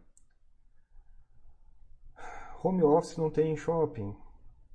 Home office não tem logística, né? Eu não estou criticando sua resposta. Home office é só para escritório.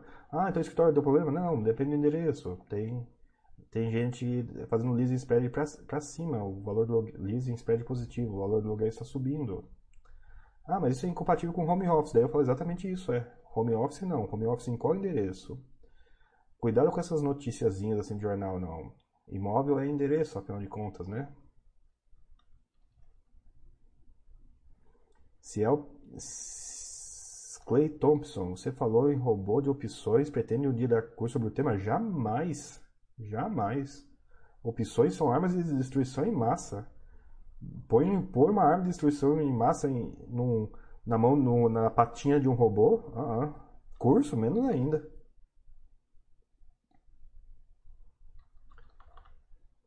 Charan não sabia que os proventos estavam sendo pagos. Tava. Shopping foi o único que zerou. Crédito tá pagando, logística tá pagando, escritório tá pagando, hospital tá pagando.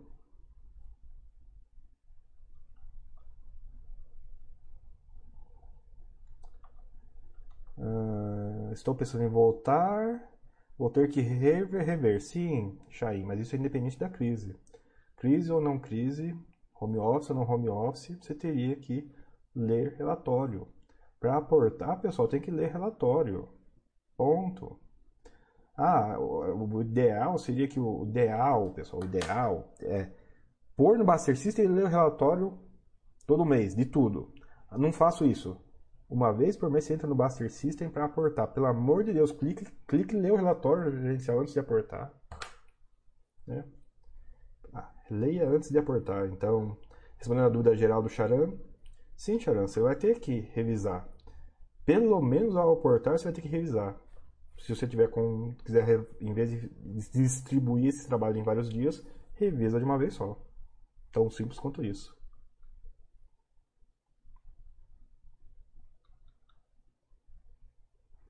Layer, André, você tem críticas aos métodos de comparação com o TNB longa para rendimentos difíceis como critério utilizado por alguns como gestão de performance? Layer, não é crítica de NTNB, é taxa de performance tem que bater com a carteira do fundo. Se é, se a taxa de performance, se o fundo tem, tem uma correlação com a NTNB, que seja a taxa de performance da NTNB. Se o fundo não tem uma carteira com correlação com a NTNB, é inapropriado uma taxa de performance olhando para a NTNB. Não é a NTNB. É a taxa de performance descasada com a carteira do fundo. Só isso.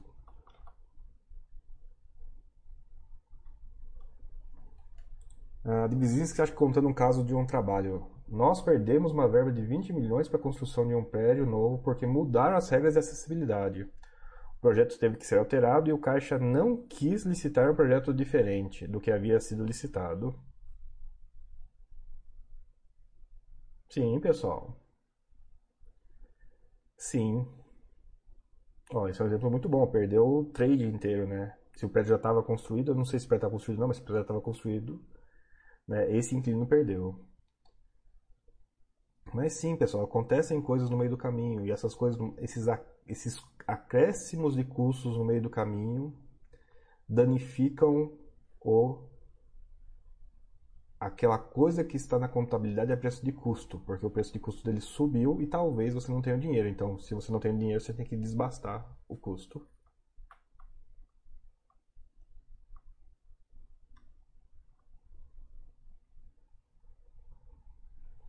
Markup, percebi que preferiu é, mais os fundos de papel de tijolo. Agora, não é sempre.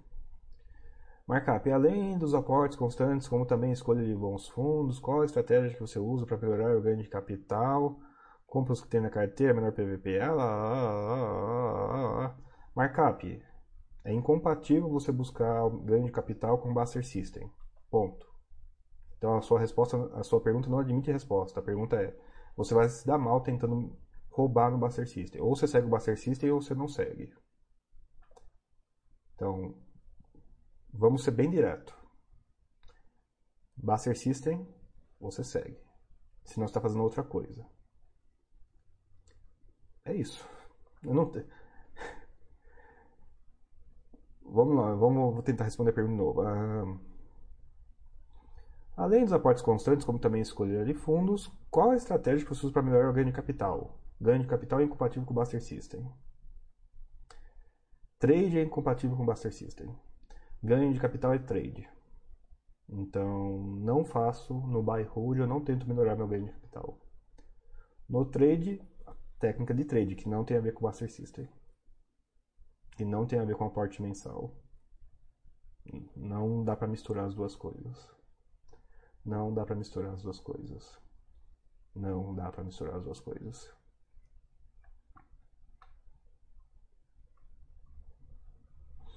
A lei completa, resultado, verba não executada, prédio não construído, ah, prédio não construído por causa de um normativo zoado e um monte de burocracia. Sim, capital humano, né? Quanto tempo não foi perdido de todo mundo nessa história, né? Ah, Giacorucci, ficou claro sim, André. De nada. As Livezins, reserva de oportunidade para quem investe para longo prazo não existe. Concordo. Pessoal, a gente fala essas coisas, não é porque essas coisas todo mundo tem que usar simultaneamente. Né? Isso é para todo mundo. Né? O que já tá, estaria rezando pro padre nisso.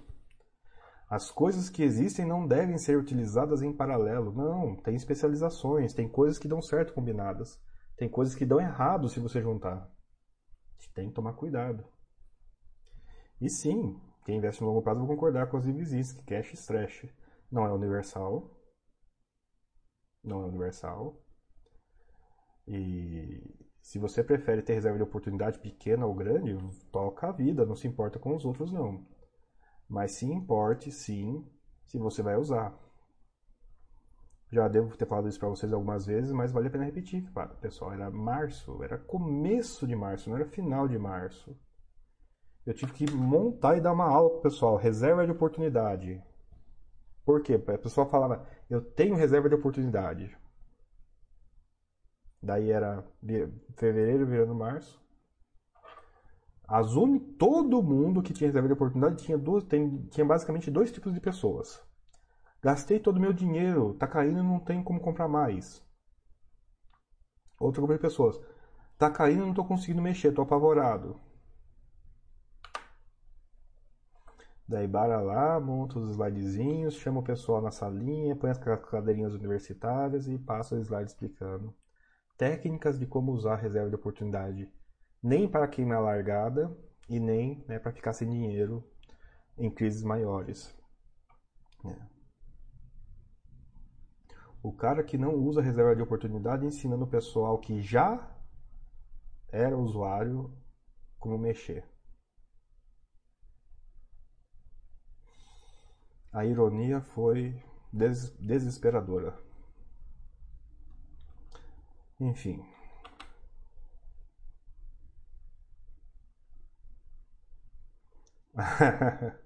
Eu acho, quem gosta de fazer trade com FII, cuidado, a contraparte pode ser André, pois é.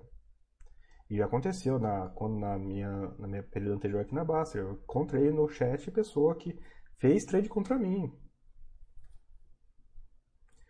Né, foi, foi, foi um trade de eu entrei de fundo de prazo porque ele ficou dois ou três meses sem pagar rendimento. Daí o pessoal deu uma, deu uma assustada. Nossa, esse fundo de prazo que você setou aí, eu vendi ele nesse dia. Daí eu olhei assim. Nossa, mas nesse dia eu comprei.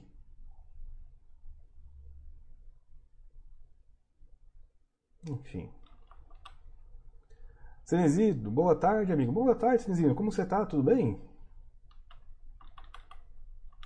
Cenezino, consegui chegar hoje. Não, estou atrapalhando o almoço não, né, pessoal? E caso vocês não estejam sabendo, quem está online comigo aqui, são 12h32, é a hora de...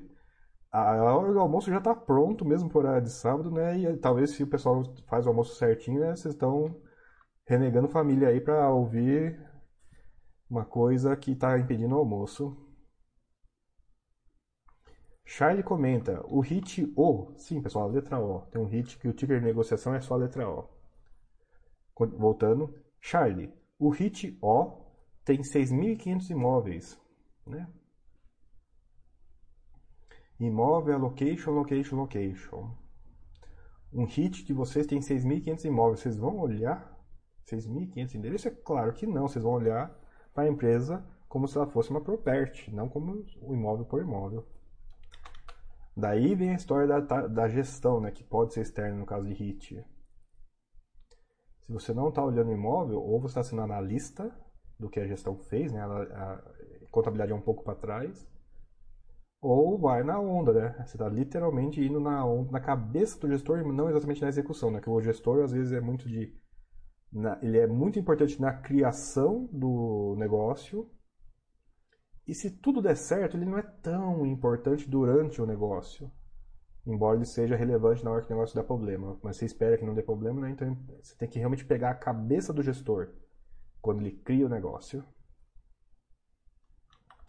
Ah, Luquesque agradecendo a carteira do Cenezino, ó, ao vivo, hein? A Divisis que comenta, sim, para entender HIT, tem que ter uma cabeça muito diferente de FI. Pessoal chega cru, pois é, é cabeça de análise, é cabeça de ação. Né? Não, talvez até por isso mesmo, né, as Diviziski. Eu tô falando Property, Property, Property, mas é isso, né? HIT não é parecido com FII. HIT é parecido com BR Properties, BR Malls, Iguatemi, Multiplan, é empresa de property. Né? A, é, CCP, né? não a Cirela, talvez, não sei. Até agora tá, tô um pouco fora do meu, meu círculo de competência aí.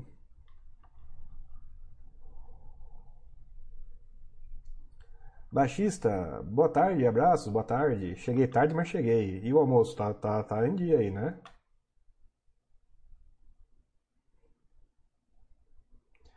O cara que tinha reserva, reserva comprou naquela semana de carnaval quando começou a cair, pois é. Detalhe, era a estratégia certa, né? Todas as quedas, todas, as quedas anteriores de, da greve dos caminhoneiros até 2 de janeiro de 2020 tinham sido pequenas, né? Era a estratégia apropriada.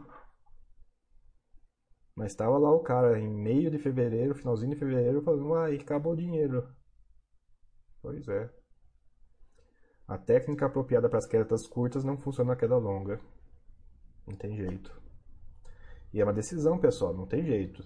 Tem como você. É, tem vários sistemas de uso de reserva de oportunidade. E você pode fazer com que ela acabe rápido, com que ela acabe devagar ou que ela nunca acabe. E dado que existe basicamente essas três opções, você tem que ser muito firme. Não. Eu vou usar um sistema que acaba rápido. Acabou rápido, não pode nem reclamar, não pode lamentar. Decidiu que usaria quando acabasse rápido. Né? Consome rápido. Ah, não. Eu quero uma que dure bastante. Ah, teve um monte de quedinha pequena aqui e você pôs pouco dinheiro. Não pode reclamar. Você, você quer que quando tem uma grande você aproveite mais e as pequenas você vai aproveitar menos. É um contra o outro. E tem, é claro, que o dinheiro não acaba nunca, mas essa você sempre compra pequeno nas pequenas, maior nas maiores, mas nunca compra tudo em nenhum momento.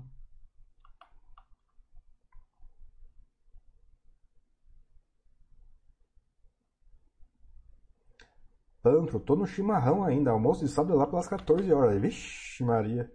Se, almoço, se almoçar às 14, janta que horas aí? Daí? Ou nem janta, imagino, talvez. Nossa, se almoçar na minha casa aqui acontece às vezes, tá? Almoçar às duas da tarde, pode esquecer janta lá.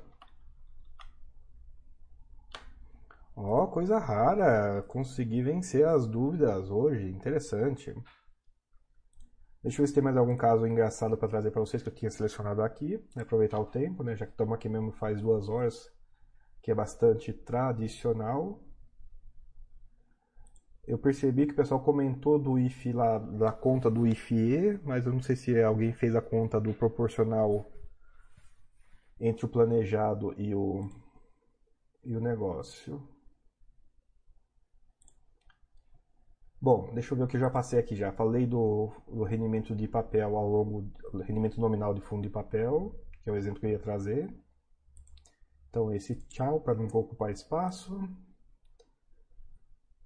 Trouxe esse caso aqui, que é o caso do do fundo, o que, que é um fundo para público geral? Duas condições. Ter, ser no regulamento e ter o prospecto, né? não adianta ser está no regulamento, isso não garante que o fundo seja, daí tem que fazer esse tipo de coisa, tem que criar um prospecto, é, a gente chama de prospecto de listagem, né, mas é um prospecto para permitir a negociação entre, entre cotistas, o público em geral, bem escrito esse aqui, inclusive, esse comunicado. E esse aqui é um assunto que talvez dê polêmica, e bola para frente. Conversão de recibo. Essa é uma pergunta que acontece muitas, muitas vezes no meu, nos meus chats. André, qual que é o dia correto? Participei de uma emissão. Qual que é o dia correto para pegar aquele dinheiro que saiu da conta e lançar a cota no meu preço médio? E vocês devem ter visto eu responder já isso também mil vezes o seguinte, olha, o correto é a data de conversão e a data de conversão não é a data do débito financeiro da conta. Não é a data que deposita na conta. Não é a data que libera para negociar. Que são as datas que as pessoas usam. O correto é a data de conversão. Mas data de conversão é uma informação que quase nunca é publicada. Então o pessoal, por padrão, usa a data de débito. Errado. Mas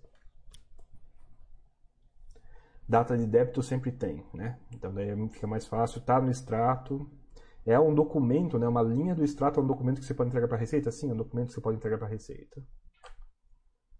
Mas o correto, eu falo, é a data de conversão. E olha que interessante, pessoal. Alguém, alguém, olha, baixa uma raridade. Alguém publicou a data de conversão de recibos. Vamos, vamos ver se eu acho o texto aqui para mostrar para vocês isso. Uhum. Aqui, ó. Ah, vamos lá, são dois textos que eu vou ler com vocês aqui. Deixa eu ver se enquadrou direito. Acho que enquadrou.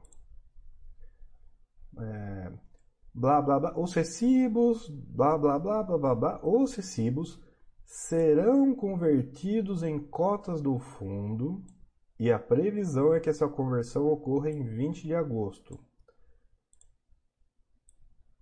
Desta forma, as cotas estarão disponíveis para negociação no dia 21. Olha que interessante, pessoal. Converte dia 20 e negocia, provavelmente deposita e negocia, né? Mas converte 20 e negocia dia 21. Não bate a data.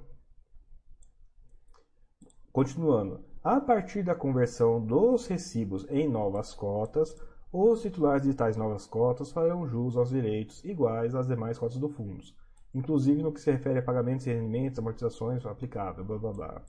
Ou seja, é a partir da conversão que eles pagam o rendimento igual, que ele paga eventos de emissão, seja o que for. Eles viram uma coisa só, é nessa data. Note que aqui é um dia antes de liberar para negociação. Então, o dia do débito deve ser lá buscar fundó.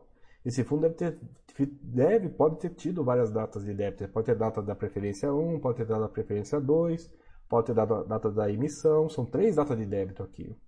Porém, a data de conversão é uma só. E não bate. Nem com as datas de débito. Não bate necessariamente. Nem com a data do depósito, nem com a data de liberação para negociação. Mas, de novo, de novo, de novo, isso aqui é uma exceção. E, a, a gente não modela pela exceção, a gente modela né, pelo normal. E o normal é a gente não ter essa informação, então a gente engabela a receita com base na, na, com base na informação que a gente tem. Chegou alguma pergunta aqui? Júlio Clarence, André, tem um amigo que afirma que faz trade de rendimento.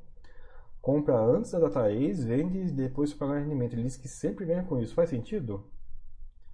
Olha, Júlio, na teoria faz, tá? Agora, eu já rodei um estudo disso para supor, o cara que faz isso em todos os fundos, ele teria qual resultado? Ele teria um resultado negativo porque nem sempre o fundo abre no dia seguinte, ele não necessariamente negocia no dia seguinte num valor que é equivalente ao preço de fechamento mais é, menos o rendimento. Note que eu testei um caso muito específico, né? Então minha afirmação é em cima desse exemplo específico. Július, eu vou deixar falar para você, se você quiser tentar, boa sorte, você vai precisar. Agora, Július, é amigo? Você falou que ele é, eu vou testar. Um amigo ia te deixar ver todas as notas da corretora dele. E daí, você vai poder validar se o negócio é bom ou não. Você não vai ter que nem perguntar para mim, nem acreditar em mim. Um amigo deixaria você ver as notas e você saberia o quanto funcionasse. Talvez você descubra que o cara faz isso mês sim, mês não. Não é exatamente uma estratégia contínua. Então você descobre que o cara faz contínuo, mas é com dois ou três fundos que por acaso são os que dão certo. Amém, ele descobriu um, um negócio que funciona.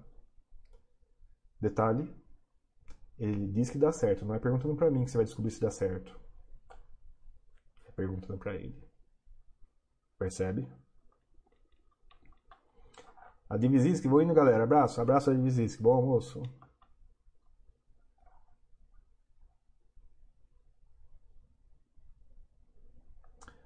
É, Rodrigo CDBA. Grande André, sobre diversificação que comentou anteriormente no chat. Interessante observei gurus que vemos nos grupos WhatsApp da vida dizendo que não necessita de diversificação porque estuda profundamente, isso garante o sucesso da carteira. Aí vem uma pandemia, fecha todos os shops, todos os ah, estudos estavam sempre em shopping, bem legal, estudo caiu por terra, só colabora, lá, lá, lá, lá.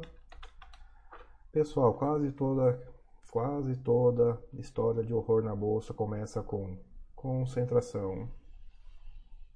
O cara pode ser especialista de verdade, concentração vai ferrar ele um dia. O cara pode ser um guru, né? A concentração vai ferrar de um dia.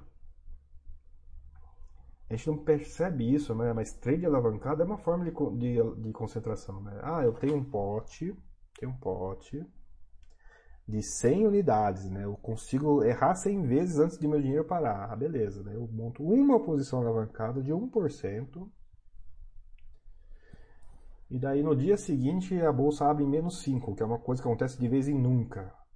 Ele aconteceu, né? Nesses últimos três anos, acho que mais de nove vezes. Acho que mais de nove vezes. O cara faliu. Por uma, por uma coisa que acontece quase nunca. O controle de risco dele parecia que ele sobrevivia 100, a 100 eventos negativos. Um evento zera ele. Toda a diversificação, pessoal, só a diversificação salva. A salva do quem? Para começo, começo de conversa, salva de nós mesmos. Né? Eu sei que não é muito bonito falar isso, né? Mas é isso, cara. A gente faz uma coisa na bolsa, o lucro é nosso, o lucro é meu, né? Eu vou pôr na pessoa de vocês. Você faz alguma coisa na bolsa, pessoal, o lucro é seu. Você faz alguma coisa na bolsa, o prejuízo é seu. Mas nessa história de concentração, eu vou ser muito simples. Muito, muito simples. Eu tenho absoluta certeza que quem está diversificado a ponto da pulverização, ele está ele tá no mercado hoje. Quando vocês botam a mão na fogo por alguém que estava super concentrado, que ele está no mercado hoje, né? Falar por falar é fácil. Vamos ver as consequências. Vamos ver as consequências, né? Sardinha, boa tarde. Chegando agora, infelizmente. Sardinha, fica gravado. Não se preocupe, dá para assistir depois.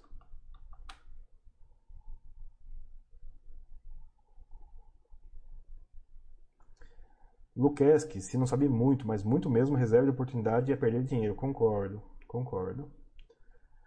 Em parte porque tem mau uso, em parte porque o pessoal tenta ir no, no feeling. E o pessoal é feito filtro. Você vai errar no começo. Ponto. Você vai errar no começo. Não é, não é, pra, não é porque. Não é, ah, porque eu vou errar e não devo tentar. Não, você pode até tentar, você não pode falir tentando. São coisas separadas. Você vai errar no começo. Ponto. Você vai descobrir, inclusive errando, se você se os seus erros são menores do que seus acertos. Opa, opa, talvez eu consiga, talvez eu seja bom, talvez o efeito filtro funcione para mim. E lamento dizer, não tem curso nenhum que corrige isso. O, a, o cara que é trade ruim, ele vai ser trade ruim a vida toda, tá? Você, ninguém nasce trader. Ninguém nasce trader. Você aprende com os outros, com você mesmo. Agora, contra você, não tem aprendizado, cara. Se você for um trade ruim, por qualquer razão que seja, você deu azar da loteria do trade. Acabou. Não adianta insistir.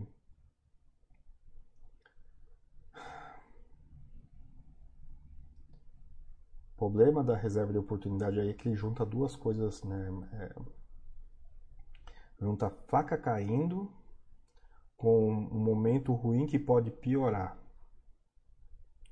Só do cara não ter emocional já torna isso horrível, né? O cara pega a faca caindo, se machuca e o negócio piora. Ele vai lá e aperta a faca. Né? Tem que ser um pouquinho masoquista, né? Sem falar assim, não, eu, eu vou apertar a faca, isso é bom. Não é exatamente a noção com que as pessoas entram com reserva de oportunidade. Ah, não, caiu, vou comprar, vai subir. Não, calma, pessoal, não é assim não. Não é assim não.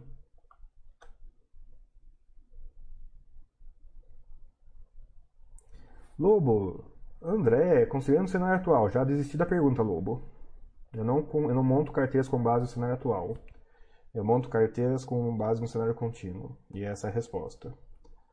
Uh, você está perguntando percentual para alguém que não sabe nada sobre você. Eu vou responder. Põe o mesmo percentual em tudo. O número, é, você vai ter, ah, você vai ter setores, né? Tipo, eu entendi aqui. Pega a quantidade de setores que você vai ter divide o número de 100 pela quantidade de setores. É essa a resposta. E eu vou insistir, eu não trabalho com o cenário atual, não. Com o cenário atual, pedir um percentual de carteira para alguém que não vai revisar esses percentuais não funciona. Não faz nem sentido a frase. Pense, não, não, é, não é uma crítica, não é para não é para te deixar sentindo mal, é para te deixar pensando. Essa frase não faz sentido. Por quê? Qual que é o sentido de perguntar para uma pessoa, no momento atual me dá os percentuais permanentes?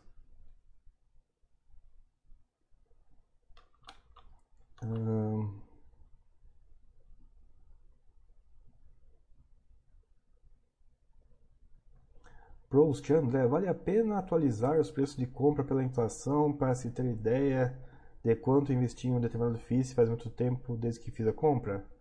Proust, faz e esteja preparado para ter respostas negativas.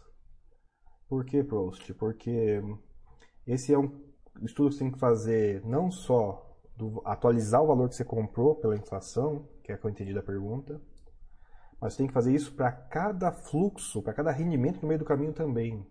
E dá um trabalhão enorme fazer isso. Eu acho que tem poucos sistemas não hiperprofissionais que fazem isso. É difícil pra caramba fazer essa conta. Você pode usar o gráfico descontado e daí você tem, tem que saber se o gráfico descontado está certo ou não, que é uma outra dificuldade, mas você pode fazer essa conta mais fácil usando o gráfico descontado, né? Mas se você fez várias compras no meio do caminho, daí você tem que abrir essa conta por cada compra, que também é um inferno.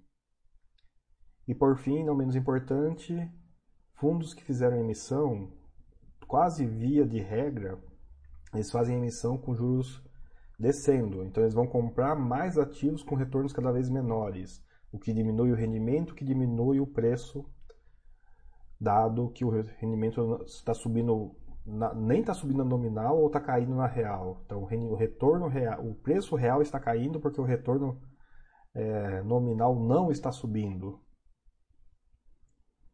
Então, é isso. É, você vai. É provável, se você conseguir fazer a conta, provavelmente você vai se decepcionar. Eu vou até adiantar para você: essa conta só vai dar positiva em fundo que não emitiu. André, fundo que não emitiu essa conta dá positiva e os fundos que emitiu da conta na, da negativa, então emitir é ruim? Não, pessoal. De novo, o fundo emite via de regra quando os juros cai. Então ele está comprando mais caro, está comprando menos retorno cada vez que ele faz uma compra quando os juros caem. O mercado nosso é. O mercado nosso só compra na alta. O mercado nosso só compra na alta. Quanto mais topo tiver, mais ele compra. E essa conta revela isso, qual é o efeito de comprar só na alta. Não é nenhum mistério, né? É, fundos imobiliários são sardinhas, né? Eles compram na alta. O que, que eles não vendem na baixa? Amém de não vender na baixa. Menos um problema. Mas só compra na alta. Ô oh, tristeza, viu? Ô oh, tristeza isso.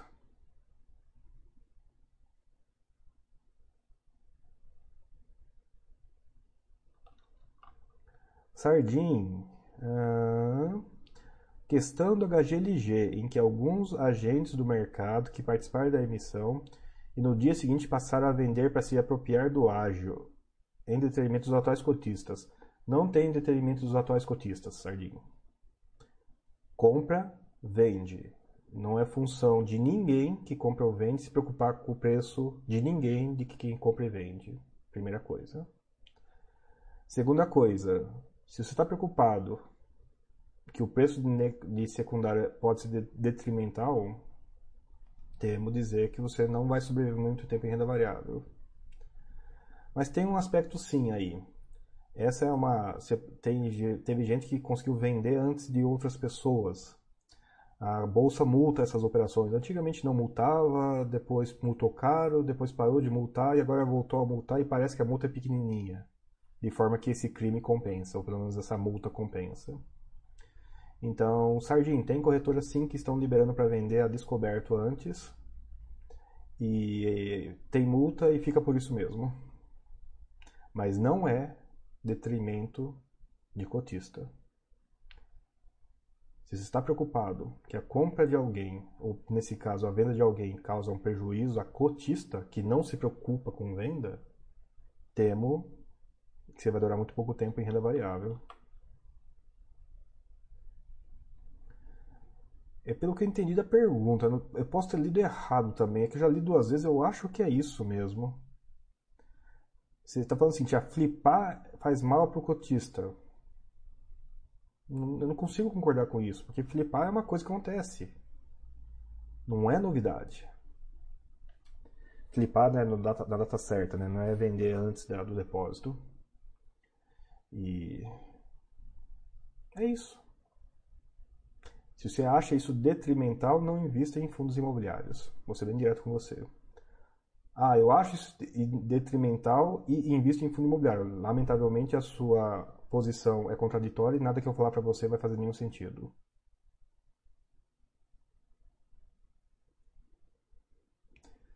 Eu sei que a consistência absoluta, pessoal, é praticamente impossível. Não dá. O mundo é complexo demais. Mas num silogismo, né, numa frase curta, uma frase curta, é aplicada uma coisa contraditória, eu não vou concordar com ela não. Não tem como.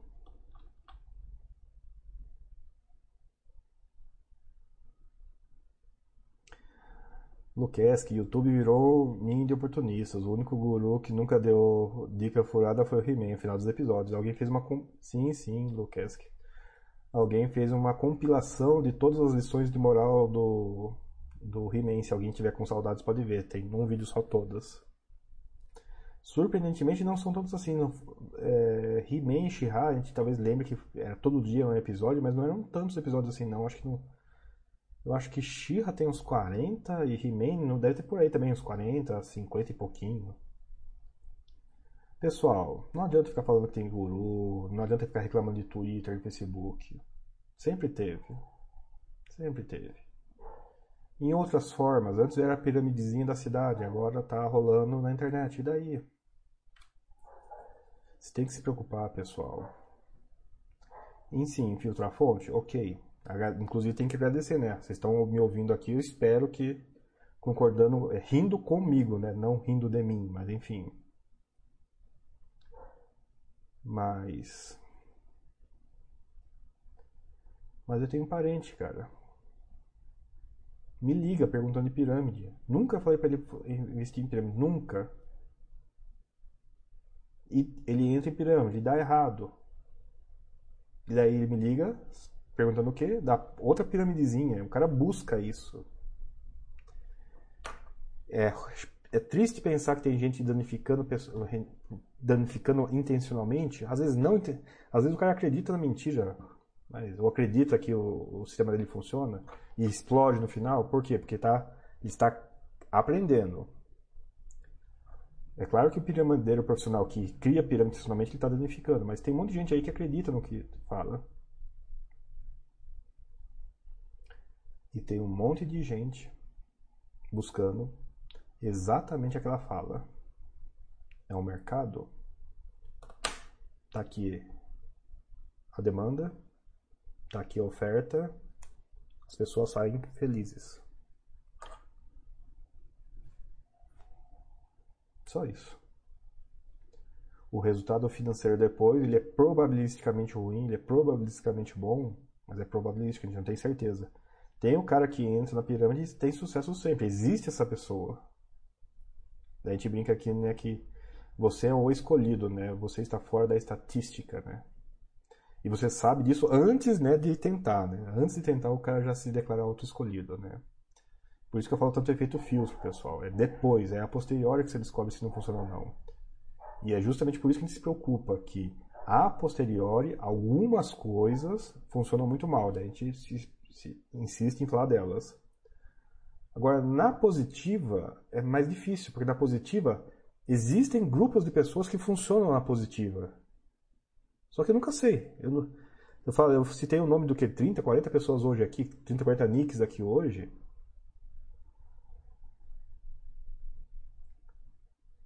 Qual minuto a qual minuto foi eu sabia que estava falando de relevante pro 1 de 40 pro segundo de 40, pro 3 de 40, pro 4 de 40. O problema do broadcast é isso, pessoal. Não tem como eu ter certeza absoluta disso com vocês, então eu tenho que usar. Eu, vocês, para mim, são a estatística, não são um caso particular. Não tem jeito. Não, não tem jeito. Pessoal, duas horas de chat. Eu acho que não tem gente que pega tanto trânsito assim para ficar me ouvindo no rádio, né? O pessoal comenta, ah, eu baixo o vídeo, converto e ponho para ouvir no, no, condicionamento, né? Daí eu fico pensando, que legal, eu, minha voz está associada a condicionamento, nice, mas tudo bem. E bora, bora, né, começar o começar não, né? Tem gente que está indo pro segundo ou terceiro turno do sábado, né? Mas bora almoçar, pessoal. Vou tentar ler, tentar, vou tentar ler aqui as, as últimas rapidinhas, daí a gente vai partir. Boa de investimentos, você já migrou para imóveis de tijolo real? O inverso, eu já tive algumas vezes tijolo real, hoje eu estou totalmente em, totalmente em é, imóveis via bolsa. Já mexi com loteamentos no mundo real, já mexi loteamento loteador, já mexi com loteamento loteado, né, o comprador de lote, já mexi com indiretamente com aluguel, né, porque eu ajudava na, na empresa. Já mexi com. Qual é o outro que eu mexi mesmo?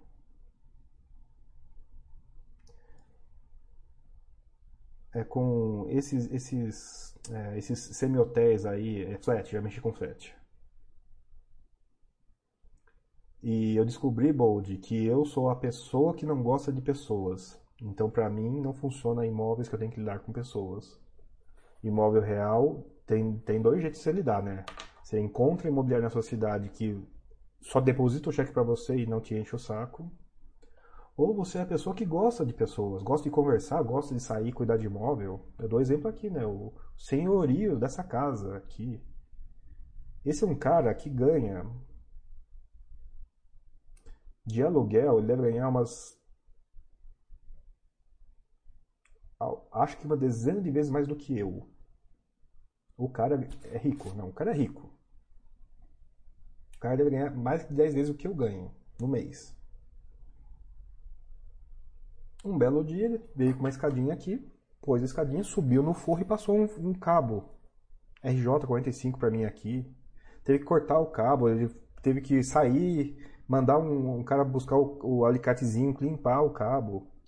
Teve que vir aqui um segundo, ele andou pelo forro para passar um cabo e ainda teve que voltar aqui um segundo dia, porque quando ele passou o cabo, o interruptor não estava funcionando. Ele voltou aqui, sacou o espelho, sacou o negócio, desmontou as pecinhas, tirou uma molinha, pôs uma molinha no lugar, pôs o interruptor na caixinha, pôs o interruptor na parede.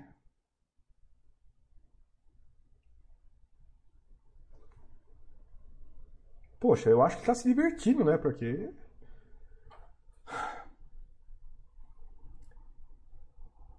Eu não sou uma pessoa que gosta de pessoas, por isso que eu não tenho imóveis do mundo real. Sim, tem essa dimensão na, na história, sim. Bold, se tiver a chance, tem uma live do Mili falando de da vida dele como dono de imóveis. Ele conta os causos lá. Recomendo fortemente ver. Daí pensa nisso. Ele recebe ligação de inquilino. Ainda que ele tenha uma, uma ele tem uma imobiliária que cuida de quase tudo, mas ele recebe ligação de inquilino. Isso não altera ele de maneira nenhuma.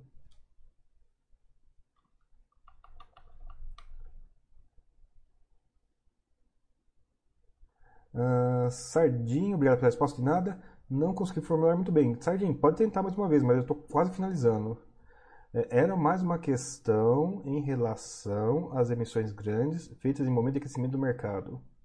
Eu acho que a resposta foi, foi nessa. Não sei se foi respondendo você ou outra pessoa, mas teve uma resposta nessa linha. Só tem emissão em momento aquecido. Para público.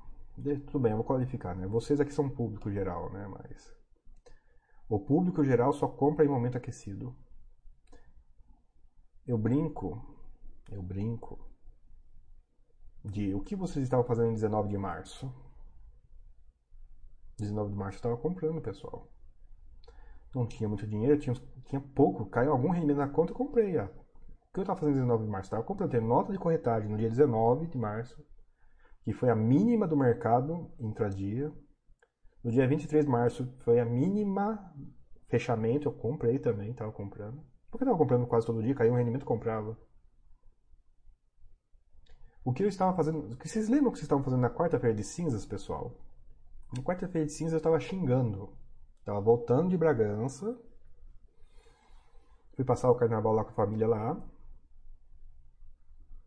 Daí eu falei assim, não, minha quarta-feira de cinza vai ser tranquila, eu vou é, chegar em casa de viagem, chego cansado, né? Vou ficar quarta-feira só de bobeira, só energia na internet. Daí saiu a notícia de que o coronavírus ele tinha, ele apresentava, ele era contagia, ele é contagioso antes de ter sintoma. Daí eu estava xingando. Por quê? Porque eu tinha feito a planilha, né? Eu tinha feito o modelo do H1N1 pro Covid para saber quando que eu tinha que ir no mercado comprar as coisas antes que faltasse coisas no mercado e a informação de que ele era transmitível, contagioso antes de sintomático, fazia com que minhas planilhas, eu tinha data certinha, vou no mercado em tal dia comprar porque a partir daqui vai faltar as coisas. Isso adiantava a minha planilha em é, 8 ou 9 dias e fazia com que não, de qual que é o dia no mercado de comprar as coisas antes que faltasse? Ah, é hoje. Então eu fui lá no mercado, no cansado, comprar as coisas antes que faltasse porque a planilha foi mexida por causa dessa informação.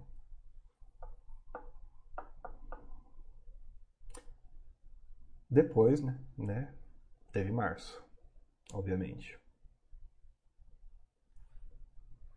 Quantas emissões começaram em março? Essa é a resposta, Sardin, sobre. Não sei se essa é exatamente a resposta à sua questão, mas essa é uma resposta bastante abrangente sobre a questão de emissões grandes feitas em momentos de aquecido do mercado. É quando elas ocorrem. Ou, para inverter, qual emissão que começou em 19 de março, ou em 23 de março, ou final de março que seja. Né?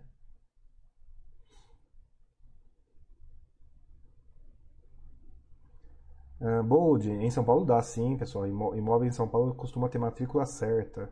Mas André, quem que investe em imóvel com matrícula errada? Acreditem-me. Uh, Sardinha, valeu, até a próxima, obrigado, chegarei mais cedo. Vem aí, todo sábado nós estamos aí. Uh, Ciel Thompson, valeu André. E é isso aí, pessoal. Depois de duas horas e pouquinho, né? Encerrando o chat de fundos imobiliários aqui pela Baster.com.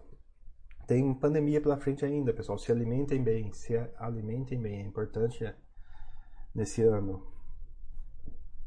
Reserva de emergência, né? Já passou um pouquinho do recado dela, mas vale sempre ter, vale sempre importante. Quem não tem, monte. Quem tem, Baster System, pessoal, toca a vida. Baster System não é para comprar só na alta, não, é para comprar na baixa também, se tiver a chance. Né? Rodrigo Citiber, ah, inesquecíveis 19 e 23 de março, inesquecível mesmo. Eu, eu, tenho, eu tenho uma vaga memória que no dia 19 eu dormi mal, então foi um dia, para mim foi um dia meio meh. Mas eu comprei até a nota de corretagem. Ai, ai, ai.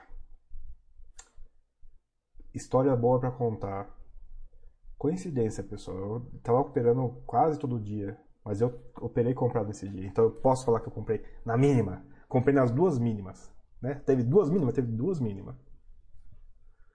Vai ser ótimo. É quando acontecem essas coincidências, você pode contar as histórias depois. Uh, Bold comenta, muito bom, vou pesquisar mais sobre o assunto, mas por hora não sou ser humano que gosta de ser humano, provavelmente. Ou não é ser humano porque está com dívida. Não, conta com, conta, com, conta com dívida o foco é só dívida. Eu, gast... eu consegui usar FGTS no financiamento da minha mãe.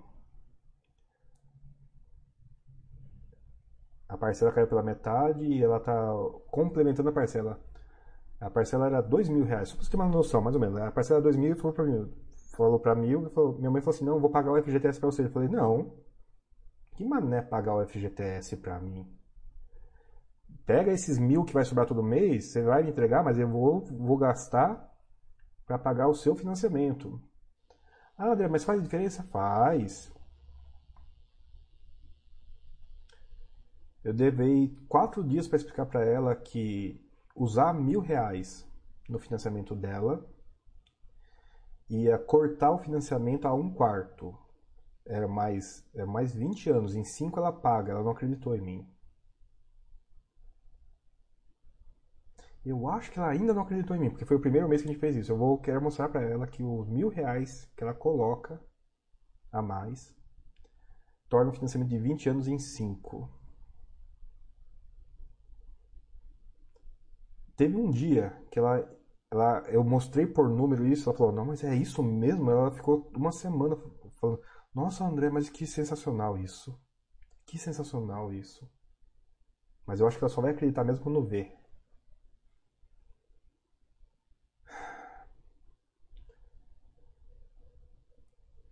Né?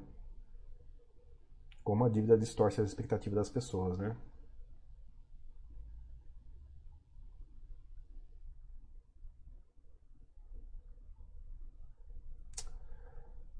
Bold, não tenha dúvida. O melhor investimento que você faz é pagar essa dívida. Não tenha dúvida. Não seja como a minha família que tem um empréstimo de CDC no banco do tempo do juros alto e dinheiro na poupança. Eu não consigo convencê-los a pagar. Enfim. Enfim, pessoal, vamos encerrar aqui, que o assunto está meio triste, que senão vai ficar vai um muro de lamentação isso aqui. Boa.